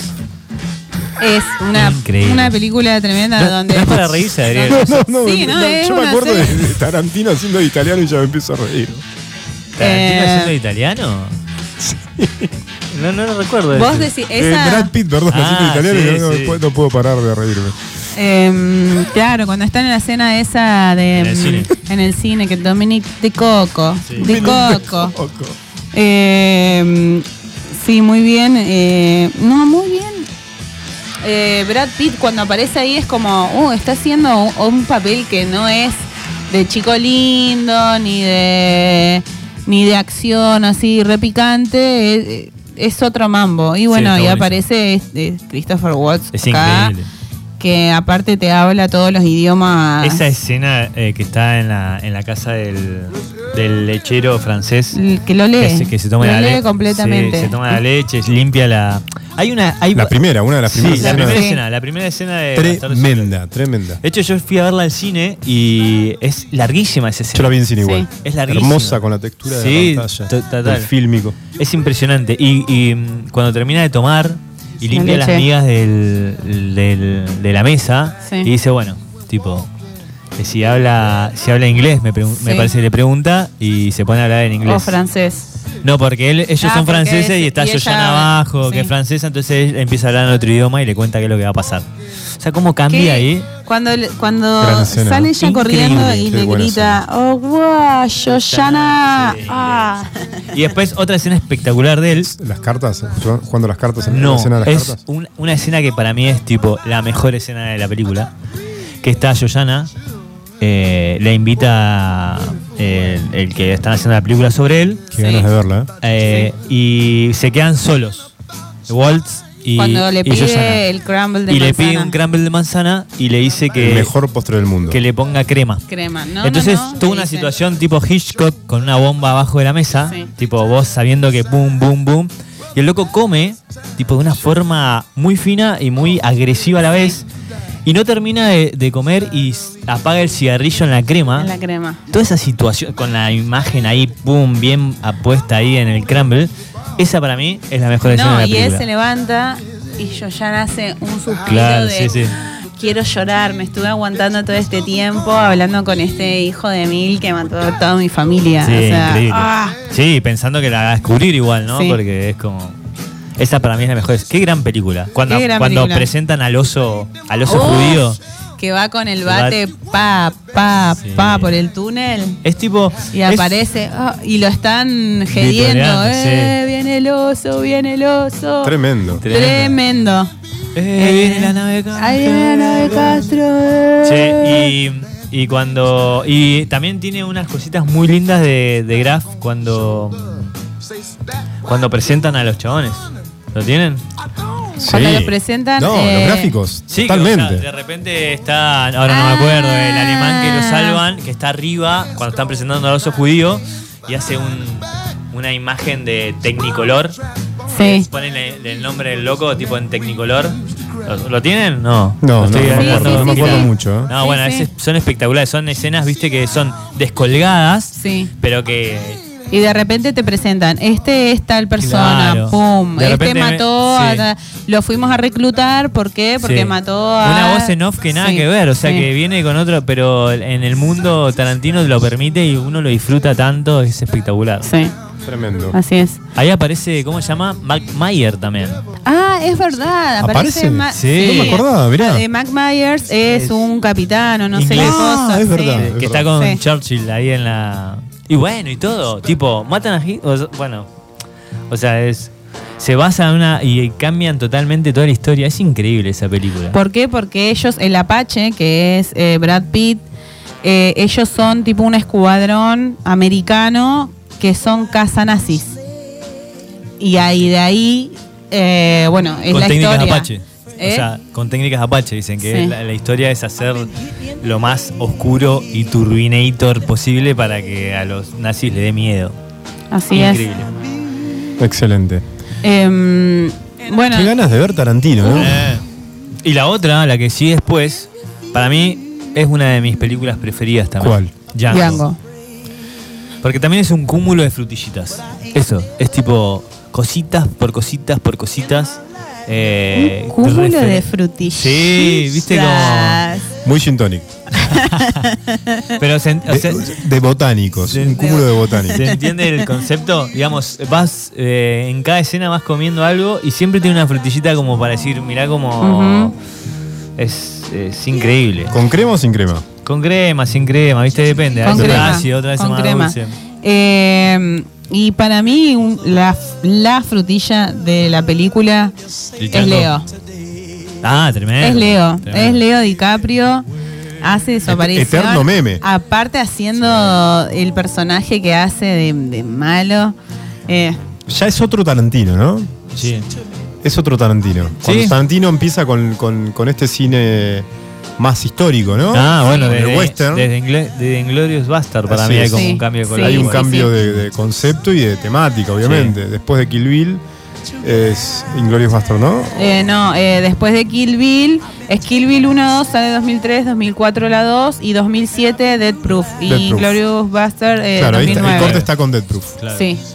Inglorious Bastard y después viene con el western, que Sí. son, es obviamente Django y lo que Eh, sigue. los ocho The más odiados. Full Eight, sí, Sí. Los ocho más odiados. ¿Saben que no Está- pude terminar de ver la Ah, no, película? está buena. Yo la fui a ver al cine. Yo no, No la la terminé, puedo igual eh, comparto con Steffi, no la, no la terminé. áspera, áspera porque empieza, eh, tiene el sonido del viento todo el tiempo, pero, pero la- no la terminaron de ver. No, se No. me hizo muy larga, la vi como en tres veces y nunca la terminé. Nada. Bueno, Eh, Tiene pero- cosas así, obvio, re Tarantino, pero me, me aburrió. No, pero está, o sea, de verla de vuelta, o sea, volvés a, em- empezás a encont- bueno, pero vos la empezaste a ver, no la terminaste. No. Empezarla de vuelta y vas a empezar a ver, no, vas a empezar a ver esa frutilla. A mí tampoco, yo la fui a ver al cine, o sea, me costó. Y porque aparte el sonido es tipo tremendo, la imagen es muy bucolítica, ¿viste? Como. Sí. Bucólica. Bucólica, perdón. Muy nieve, muy. Paisajes. Muy esto, Sí. tamam. Y. Sí, es. Es muy singular, no es el Tarantino que nos acostumbra a ver ni siquiera con Django, ¿no? No, no, pero lo que pasa es que pasa todo en un mismo lugar y es más, una. parece más teatro. Totalmente. Es una, es, es una, una única locación más diálogo que nunca. mucho diálogo y mucha historia entreverada. Inclusive más que Reservoir Dog, viste Sí. que es como que también tiene historias entreveradas. Es Esto verdad. tiene mucha historia entreverada. Y los actores son increíbles. eh, aparecen los de siempre es también. una colección hermosa de actores Eh, que hace En eh, hace de su aparición nuevamente Samuel L. Jackson. Sí, bueno, pero él- Eh, y bueno, de eh, Hateful Eight eh, aparece. Tim está- Robin está de Reservoir Dog, está Samuel L. Jackson Tim Roth. también. Tim Roth. Tim Robin. Tim- Tim- Tim Roth. Tim Roth o Tim No, Roth? Tim Robin no está. No, Tim Tim Roth. Tim Roth. Tim Roth. Tim Roth. Está, Tim Roth. Eh, que estuvo en Pulp Fiction Carl y en Russell. Perros de la Calle. ¿En Pulp Fiction también estuvo? Ah, claro, sí. Sí. Lobby of Honey Al Lobio Sí. Hannibal. Eh, sí. Gran actor Tim Roth. eh. Y aparece, ¿cómo se llama este este actor? Eh, Tom Hardy, pero no es Tom Hardy. ¿Cómo se llama el otro? El, que- el gemelo de Tom Hardy. ¿Viste que tiene un gemelo Tom Hardy? Sí, Qué, eh, qué este. gran actor Tom Hardy, ¿eh? La Tremendo, verdad que la rompe. tremendo. Ya lo hemos dicho, me parece, Sí. siempre hablando. Pero este loco también. Sobre todo en El Renacido. eh, sí, muy bueno. No, pero también hay una serie que se llama En Tabú, que y es en muy Peaky buena. Blinders decimos cuando aparece Tom Hardy como. No, vi Peaky Blinders. Ah, Ah, está bueno, Peaky Blinders está bueno. Che, no, pero este actor que hacía, hizo de actor tipo de striptease también. Es un de striptease. Sí, sí, sí, es una película, es un medio un galancito, un chongo, ¿viste? Eh, musculoso. Bueno, Ah, me, me- me matás. Como no la vi, Dale. como no la vi, estoy como, ¿quién? Samuel Jackson, Carl Russell, Jennifer Jason, sí, Walton Ho- Hodgins, sí. Damian Beecher, Tatum.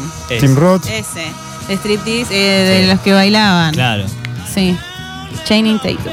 Así es. Ese. Ese sí, también, sí. gran actor Ah, igual, mirá, ¿eh? Muy aparece, bueno. ahí aparece Michael Madsen también. Sí, ahí, obvio. ese. Sí, También tremendo. Buen personaje igual. Tremendo. Pero Django muy bueno. La escena de. La escena del. Hay una escena de. Bueno, porque habla de la esclavitud, de Sí. toda esa movida. Bueno, eso es lo que tiene el personaje de Samuel L. Jackson, que en una parte le dicen, peor es ser como vos, Claro, que sos sos, negro y- que sos negro y, y lo adulás a tu patrón. Sí, no, y le cabe. También. Sí. Le cabe la situación de la esclavitud. Pero eh, en, esa, en esa peli hay una escena donde meten un latigazo. No, miento, estoy mintiendo. Eh, matan a una persona y se esparce una lluvia de sangre roja sobre lo- un campo de algodón. Ah, Increíble. porque el campo de algodón, porque Claro. ellos tenían campo de algodón. Claro, claro. Eh, uf, qué película. Qué Sí, yo no la escenas. terminé como decía, bueno, pero hay que verla. ¿Cuál? Hay que, eh, Eight. Ah, estamos Pero hablando de estamos hablando de Django. Ok. me quedé, no, me quedé googleando porque había, estaba buscando algo, viste, porque es, es así, Tarantino es como un, es tremendo. Es un hipertexto permanente. Bueno, y la última peli que yo eh, que, que Seba es la que más le gusta, A ver cuál. Se va. que es eh, eh, Eras una vez en Hollywood. Sí. Y O es sea, la película preferida también de Tarantino. Claro. Lo spoileó el programa pasado el Claro. señor Adriel Ramos. Así es porque. Pero lo, lo- lo posteó eh, Howard Stern, ubican a Sí. Howard Stern, gran locutor. Eh, Pergolini siempre quiso ser Howard Stern, se dice. Y lo entrevistó y le preguntó cuál era su mejor película. Y lo, y lo dijo. Dijo, mi mejor película es Era una vez en Hollywood. y, y la verdad que podemos estar de acuerdo, pues es una gran es película. una gran Bueno, película. Los Claro. une a Leo DiCaprio, a Brad Pitt. En No esta somos película. nadie para decir podemos estar de acuerdo. ¿Quién somos? No, Pero- no, obvio, obvio. Pero bueno, lo, lo que yo decía, Robbie. Seba decía que era su mejor película y yo a veces, ahí me doy cuenta que para mí no me gustó tanto, ¿viste? O sea, me gustó, la ¿Cuál? disfruté, la última, Ah, pero digo, mirá, claro, no, capaz no, la- no bueno, no, Habría que seguramente no, otra vez. no sé nada, pero sí. a mí, no, por ejemplo, no es la que más me gustó. No, a mí No es la que más te tampoco. Me gusta, pero no, no, no es la que más me gusta. Pero yo entiendo el sentido, creo entender el sentido de que él dice porque es la que más le gusta, ¿no? Eh, visualmente, bueno, se gana el Oscar a diseño de producción. Sí, sí, sí. Es tremendo el diseño de producción. La producción de esa película, la, la puesta en escena, todo, todo es increíble. Hay unas escenas, pero Está, había mucha expectativa porque está basada en los asesinatos de Charles Manson. Entonces todos están esperando eh, el cómo desencadena todo. Y la película tiene un giro al final. ¿Spoileamos? no, igual No. hay un nivel, no quiero que tiene- dejemos pasar esto el nivel de producción de la película, Sí. que creo que es, es un poquito superior al resto. Hay unas escenas increíbles, hay escenografía increíble. Y cómo está ambientado el, el Hollywood eh, en esa época. Hay que ambientarlo. Hay unas escenas exteriores increíbles de ambientación. sí. Hay que producir eso. ¿eh? Hay una producción muy Sí, grande que no tenían otras películas de Tarantino. Que por ejemplo en Los 12 más odiados es todo más cerrado, ¿no? Hay mucho más diálogo, pocas locaciones, como decía ese. En esta es más una superproducción. Sí. Quizás como Kill Bill, Kill Bill es una superproducción. Pero creo que, y como decía Steffi, vos decías, ¿no? Toma ese guion, toma esa historia real. Sí. Y le da un giro, ¿no? Porque eso, ¿no? Todos estamos esperando. Uy, está Margot Robbie que hace Sharon Tate. Eh, que Sharon Tate era la mujer en su momento de Polanski. de Polanski. Canceladísimo. Eh, la, sí, canceladísimo. Sí. Em, y bueno, entonces todos se quedan como esperando, bueno, el desenlace de eh, los asesinatos, bueno, el rancho, el rancho de Sí. Charles Manson, entonces está perfecto también Excelente hecho. escena. Em, Excelente la escena. piba esta que no, que tiene el nombre ¿Te cuenta cuando va Brad Pitt a buscar eh, tipo, a a, la su piba. amigo? Pará, no, va a está la piba esta Sí, que va con eh, ¿Cómo se llama? Bueno, eh, Dakota. no, Sí, no. ¿cuál? La piba esta que tiene ojitos claros, que es la hippie que va ahí con él. ¿Sabes cuál? La piba Ah, sí, que la va de-. Es la hija de Andy McDowell. La que está haciendo dedo. McDowell. Sí, Sí, sí, sí. la que Sí. está haciendo dedo. La hija de- Sí, pero bueno, él va al rancho donde él, él se da cuenta que era de su amigo. amigo. Entonces lo va a buscar pensando que estos hippies lo habían matado. Tal cual. De ahí también hay un meme que está él en el auto y sale ese que dice fucking hippies, motherfuckers, algo así también. Ese es un, un meme Y reconocido. bueno, ahí está Dakota, ¿cómo se llama? Dakota Johnson. Johnson. No, Sí, la pibita de la telaraña de Charlotte, la... pero Dakota Johnson es... ¿Es la rubiecita la de la que actúa con Denzel Washington? Sí, pero no es Dakota Johnson porque... O sí. Sí. Para Dakota Johnson Come on, es la Boys. hija, es la, eh, vos decís Dakota Fanning porque Dakota Johnson es la hija de Meg Ryan y Don Johnson. No sé. Vos decís Dakota Fanning, la, La de hombres de llama. Esa, Sí. esa. La Dakota Fanning. Fanning. Esa. Esa misma. Por eso yo decía Johnson, no parece. Bueno, Eh, Dakota. bien, sí. Eh, que en su momento también Dakota eh, ah, Fanning aparecía en todas las películas, era la niña mimada de Hollywood, Claro. que aparecían eso. La Matilda. Sí. La Matilda. La Matilda de Hollywood. Eh, No nos olvidemos del Pachino. ¿En dónde? ah, no nos olvidemos No, de no, Ah, claro, Sí. Pacino igual. O sea, se dio el ¿cómo lo lujo-? Se dio el lujo de dirigir a dos grandes actores. Eh, Robert De Niro, él es un admirador, eh, declaró su admiración pública por Robert De Niro, lo dirigió. En, en ¿Cómo se llama? En Jackie Brown. Sí. y Al Pacino en, Sí. en era, eh, era- había una vez en Hollywood. Y bueno, nada, no quería pasar por esto porque es una es un combina un montón de actores Sí, geniales. Está Russell también. Es Sí. Tucker Russell, sí. Vamos, escuchamos dos temitas del soundtrack de mm, Once, Upon a, in, Once Upon a Time in Hollywood. Eh, vamos a escuchar Bring a Little Loving de Los Bravos y Kentucky Woman de Deep Purple. Vamos. 331 in Los Angeles. This is the real Don Sleep.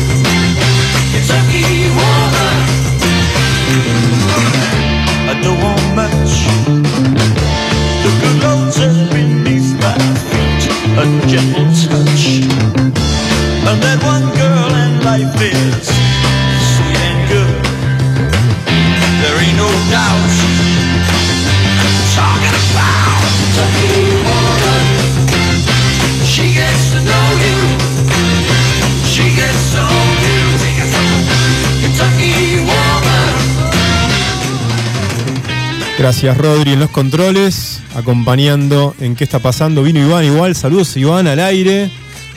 Y Saludos, Iván. Gracias, Rodri, que nos acompañó hoy toda la noche ahí en la cabina. Eh, volvimos con Kentucky Woman, Deep Purple, banda sonora de Eras una vez en Hollywood, película, la última película del gran Tarantino. Nos, nos salteamos un par de soundtracks porque, bueno, la verdad que mucha, mucho material teníamos eh, para Tarantino, pero era mm, una temática, era algo que, que queríamos hacer acá en Iwan. Esperamos que la hayan disfrutado. Esta fue la selección, la curaduría de, mm, de Tarantino, que Así hicimos, es. la curaduría musical que hicimos. Eh, ¿Viste ese que al final tenías cosas para decir de, de Sí, siempre. Tarantino? Siempre hay algo para decir. a los panelistas, siempre hay algo para decir. Pero qué buen director, chavos. sí. Creo que no recuerdo a nadie que. O sea, no sé si es tipo, soy fan, y, pero siempre estoy diciendo, siempre estoy esperando una nueva película de él, ¿viste? Tipo, termino de ver, me pasó con esta, la de Eras una vez en Hollywood, y con Los Ocho Más Odiados, y con Django. Y dije, ¿cuándo será la próxima? Porque ya la quiero ver, ¿viste? Es increíble ese chavo. totalmente. Yo quiero ver Dead Proof, porque no me la acuerdo para nada. Es una de mis preferidas. Bien. Junto con Pulp Fiction es una de mis preferidas. Y bueno, y tendría que ver que me quedó ahí eh, de Hateful Eight, que, que no la pude terminar. Vos tampoco, Adri. No, no la pude terminar. Mm, A ver, no es lo que más me gusta de Tarantino, pero. pero Muy cruda es. Sí, es muy cruda. Es muy cruda. Es otra cosa, es otra etapa de Tarantino. Sí. Hablábamos de que Tarantino tenía sus etapas. Esta es la etapa más western después de Django. Sí. Y la última me gustó muchísimo. Me parece Sí. súper cerrada, me parece que está, está todo Tarantino ahí. Está, todo, es, es tremenda. ¿Volverán, verdad? serán sus fetiches como lo fue en algún momento eh, Leo DiCaprio para... Ay, se me fue el nombre, Scorsese. Tipo, Sí. eh, Leo DiCaprio para Scorsese. Tremendo, Mm, no tremendo sé, fetiche. pero yo creo que eso, que su próxima película nos va a sorprender con la vuelta de, de alguien así. Hace poco se sacó una foto con. Ah, no, no sé si fue él.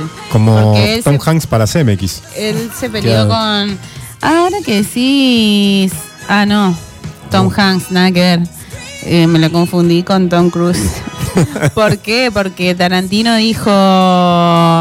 Esta Top Gun Maverick es una película de gays. Es una película de homosexuales.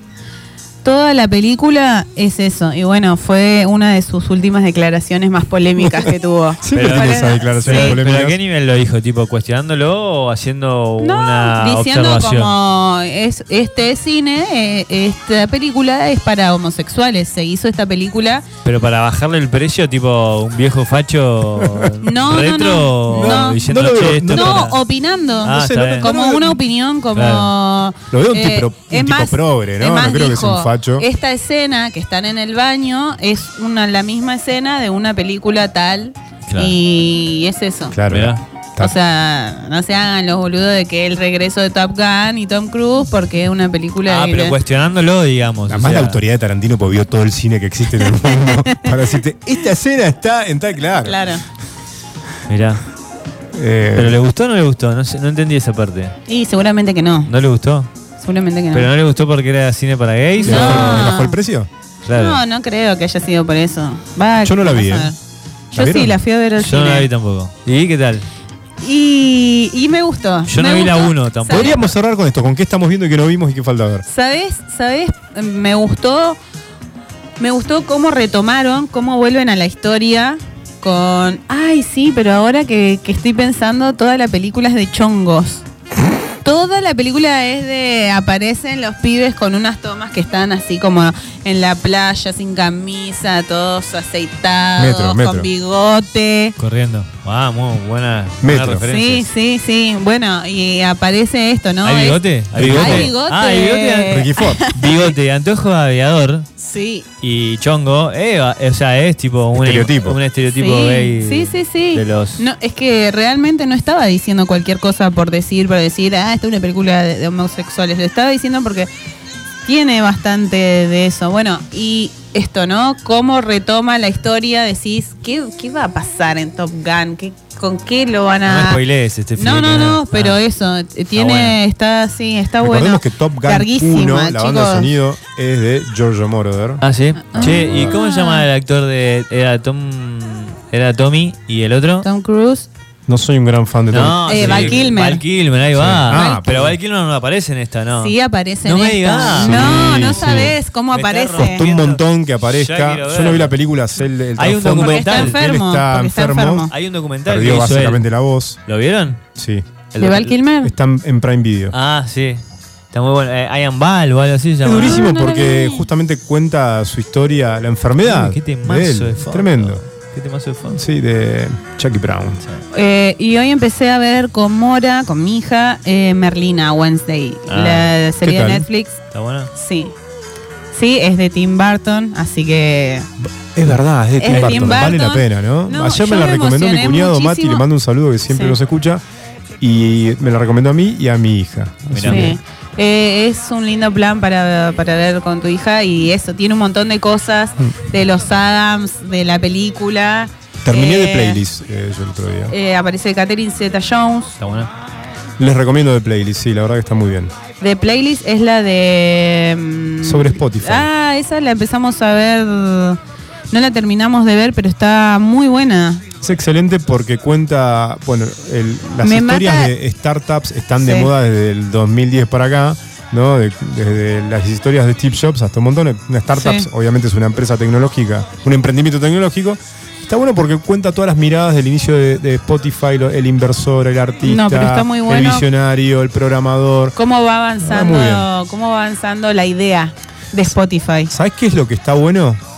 Que Es tipo, ¿cómo se llama? La red De social. Network. Sí, Sí. no, pero ¿sabes qué es lo que está bueno? Es que no es una historia de éxito. Claro. No es la historia de éxito hollywoodense. O sea, casi es un fracaso. Pero bueno, no voy a spoilear. Sí, sí, sí, estás ahí. eh. Sí, estoy ahí, estoy casi, casi a, a spoilearlo. Pero bueno, terminé de playlist y ¿qué más? ¿Vos ese qué estás viendo? No, yo estoy, no sé, empecé a ver un par de cosas en- para ver algo, ¿viste? Y la verdad que todo lo que Nada me topé te- es medio una garchi. Vi una que se llama, mira, ni me acuerdo cómo se llama, pero actúa, ¿viste? El diablo, ¿viste a la moda? Sí, el pibe El que hace como... del de- novio de Andy. No. No, el segundo de la, de la jefa. Uno pelado, es bastante conocido. ¿no? Uh, sí, ¿Lo tenés? actorazo. Sí. Em, Bueno, sí. ese. Hace... Me sale James Bellucci, pero no. Una serie que el loco No está, está ¿cómo se llama? Eh, condenado a muerte. Y es medio un Sherlock Holmes un tur- Turbinator. Turbinator. Y en paralelo, eh, un. Un. No, no es un cura, ¿cómo se llaman los, los curas eh, protestantes? Pastor. Un pastor. Pastor. Un pastor. Eh, Stanley Tucci. Stanley Tucci. Sí. Ahí va. Un pastor eh, tiene a una, a alguien de la congregación que, que tiene pornografía infantil y él lo quiere cubrir y bueno, se empiezan a generar cosas con una persona que labura con él y termina encerrándola en el sótano. El chabón re bueno, pero termina encerrando a una persona en el sótano. Y bueno, entonces eh, es eso básicamente, la historia de cómo este Sherlock Holmes empieza en paralelo a, a, a- a sacar casos y enfocándose en este pastor. Claro. Tranca igual, ¿eh? No, parece... ¿En qué plataforma? En Netflix. En Netflix, ok. Sí, no, la verdad que hace mucho que no veo algo que me huele la capocha. Bueno, yo ya lo recomendé y si no, me, la vuelvo a recomendar que es de Bear. No Con sé si Jeremy. Allen White. Tremenda. Ya voy a traer mi remera de. Jeremy. The Bear. The Bear, el oso. Esto está en Star Ah, Plus. bueno, claro. ¿Viste Ah. algo? No, no, sí. Vos. Steffi, sí. No, yo cuando la recomendaste y dijiste es este pibe y yo dije. Excelente. Me ¿La viste encanta. vos? Excelente. Sí, Vi tres recomiendo. capítulos. Ah, mirá. ¿Pero qué No la terminé porque Plus? me metí a ver eh, de playlist y quería terminar de Ah, playlist mirá. porque soy un ñoño que le gustan esas historias. Pero eso está, está tipo muy high, esa, esa serie. Está Sí. muy arriba. Sí. Él. The Bear. Sí. Tremenda. La verdad que me sorprendió la calidad y me gustan esas series que están muy limitadas de recursos, ¿no? Claro. Que son pocos recursos y con los mínimos recursos te cuentan una historia muy bien, visualmente, con la actuación, con los diálogos. No, aparte- la verdad es una estética tremenda Y hay un ingrediente más que lo hablaba con un cocinero amigo, Ah, un eso. chef amigo que Escuché es eso. eh, Diego Cavaciña, le mando un abrazo, que también siempre escucha la radio. El trasfondo de la cocina. y real. Diego, yo le digo, Diego, tenés que ver de ver. Cuando voy a tirarle data de gastronomía a Diego, obviamente ya fue, vino, vio todo y me dice, sí, ya la vi. Y me dice, nunca vi una película, Tan real. corregime Diego después si, si le- me equivoco, que muestre tan bien la vida dentro de una cocina. Claro. Y tiene esta particularidad. En la cocina la gente se trata muy mal. Claro, pero Sí. muy mal. Que si vos no sos de la cocina, vos Sí. decís, ah, esto se termina para las claro. Y la particularidad es que se tratan muy mal, pasa la rutina y son todos amigos. Sí. Sí. Es tremendo, pero se tratan muy mal. Sí, y es sí. genial. La verdad que estás así, con una adrenalina al palo El perro de una sanguchería. El perro, es tipo cuando hay un perro, es cuando se, se, se pone picante la cosa El dentro El rush. se llenó. Claro, se llenó. claro. Se como- llenó y. ¡Rush! Y hay Claro, grito, ¿eh? claro, y al palo todos y a las puteadas. Claro. Pero no, genial. No, la, la déjame- verdad que genial. Déjame fuera de la cocina. Déjame Sí, No, no, totalmente, sí. totalmente. Hay que tener una, una fortaleza Sí, mental para estar ahí y no cagarte a trompada con No, nadie. y aparte está, es tremendo. me imagino la presión que uno tiene que manejar, loco. Impresionante. Pero lo más loco y lo más lindo es que es de una pequeña sanguichería en Chicago, en un barrio de Chicago. Ah, claro, pero mirá. eh, la no es un gran restaurante, no es una gran cadena. y real ¿no? me parece, que es una sanguchería real o no. No lo sé. Sí, sí, me parece que sí, es tipo una sanguchería que existe. O sea, en la, en la, en la serie le cambian el nombre, me parece. Pero está basado en una, en una sanguchería que ahora se puede comer. Y si no me equivoco, el, el loco es tipo Mirá un chef. ese como de no Tira, saber de no saber, competir. tira data, se lo- todo. No, No, no, me es parece que- que, es una sanguchería. Se- se- eh, tengo mucha referencia porque sí, es, mu- está muy en boga esa serie. Y el loco viene de una, eh, de una cocina de cinco estrellas. O sea, viene de, de- de trabajar en un lugar muy high Sí. y pasa a la sanguchería familiar, ¿o no? Y hay como esos flashbacks Claro. del flaco en su historia. Él es como un gran chef, Claro. eh, ¿no? De, de- de venir de la high. Y, Y tener todo. y tener todo y se muere el hermano Claro. que es el dueño de esta sanguchería y decide bajar al, al barrio al barro y hacerse cargo de esta La sanguchería pregunta es si decide o le toca. Me parece que también es una parte del conflicto eso, ¿no? Mm, sabes que no lo sé y si lo digo capaz que spoileo Ah, no, no, no pero creo que son dos cosas es una Eh, cosa así Estuvimos hablando todo el programa de Tarantino. Spoileamos, pero algunas cositas, otras las dejamos ahí para que la gente pueda, pueda mirar. Y así llegamos a, a recomendar los que estamos eh, viendo, lo que estuvimos viendo, las, las últimas novedades y no novedades del cine, de las series, de las plataformas. eh, de las plataformas que serían legales. obviamente las Obviamente. Las oficiales. Sí. Sí, Che, qué lindo, ¿eh? Estuvo lindo hoy. tremendo sí. ¿Se dieron cuenta de algo? Siempre dedicamos eh, secciones o programas, mejor dicho, a, a cosas más grandes, ¿no? Como a un género de la música o a diferentes géneros. Hoy le dedicamos a una sola persona. Así Sí. es. Hablamos de más de una, más de, más de, abarca- cos- de más cosas. Que abarca todos los géneros. Sí. igual. ¿Te diste cuenta? Sí. De- Sí. La verdad que ameritaba el señor Tarantino un programa completo para él. Totalmente de acuerdo. Así es, nos despedimos entonces, nuestras voces se van, pero nuestro espíritu musical eh, sigue en el aire, nos pueden seguir escuchando, dejamos unas musiquitas, también nos pueden escuchar en la 93.9 o en www.iwanradio.com.ar. Nos despedimos, gracias Rodri, gracias amiguitos, ese Adri, la nave Castro que nos pasó a visitar. Eh, nos volvemos a encontrar, Dios mediante. Dios mediante. Porque no sabemos. Steffi viaja mucho, sabemos que es una. Y es muy, una- es muy creyente igual. es muy, es muy creyente. Y, pero bueno, no sabemos. No, no sabemos, pero bueno, gracias por estar ahí. Eh, Ahora vamos a subir una foto porque se vino con, con, con todo. ¿eh? Sí. Me vine La remera. Vean la remera que se trajo ahora cuando posteemos en Instagram. Vean, eh, La trajo katana. material. ¿Le viste la katana? Sí, tremendo. Traje la katana de Hattori Hanzo. Sí. Eh, no, eh, no sé si tomó saque. No. ¿No? No, hubo saque. ¿eh? Tomó saque. Chicos, eh, y traje el DVD de Pulp Fiction. Traje el soundtrack. El DVD Bill. del 99. Sí. Lo bueno, despolvó. despol- eh, así entonces Así nos que bueno. despedimos. Che, qué lindo, ¿eh? Ha sido un placer. La despedida más larga. sí, déjenme irme.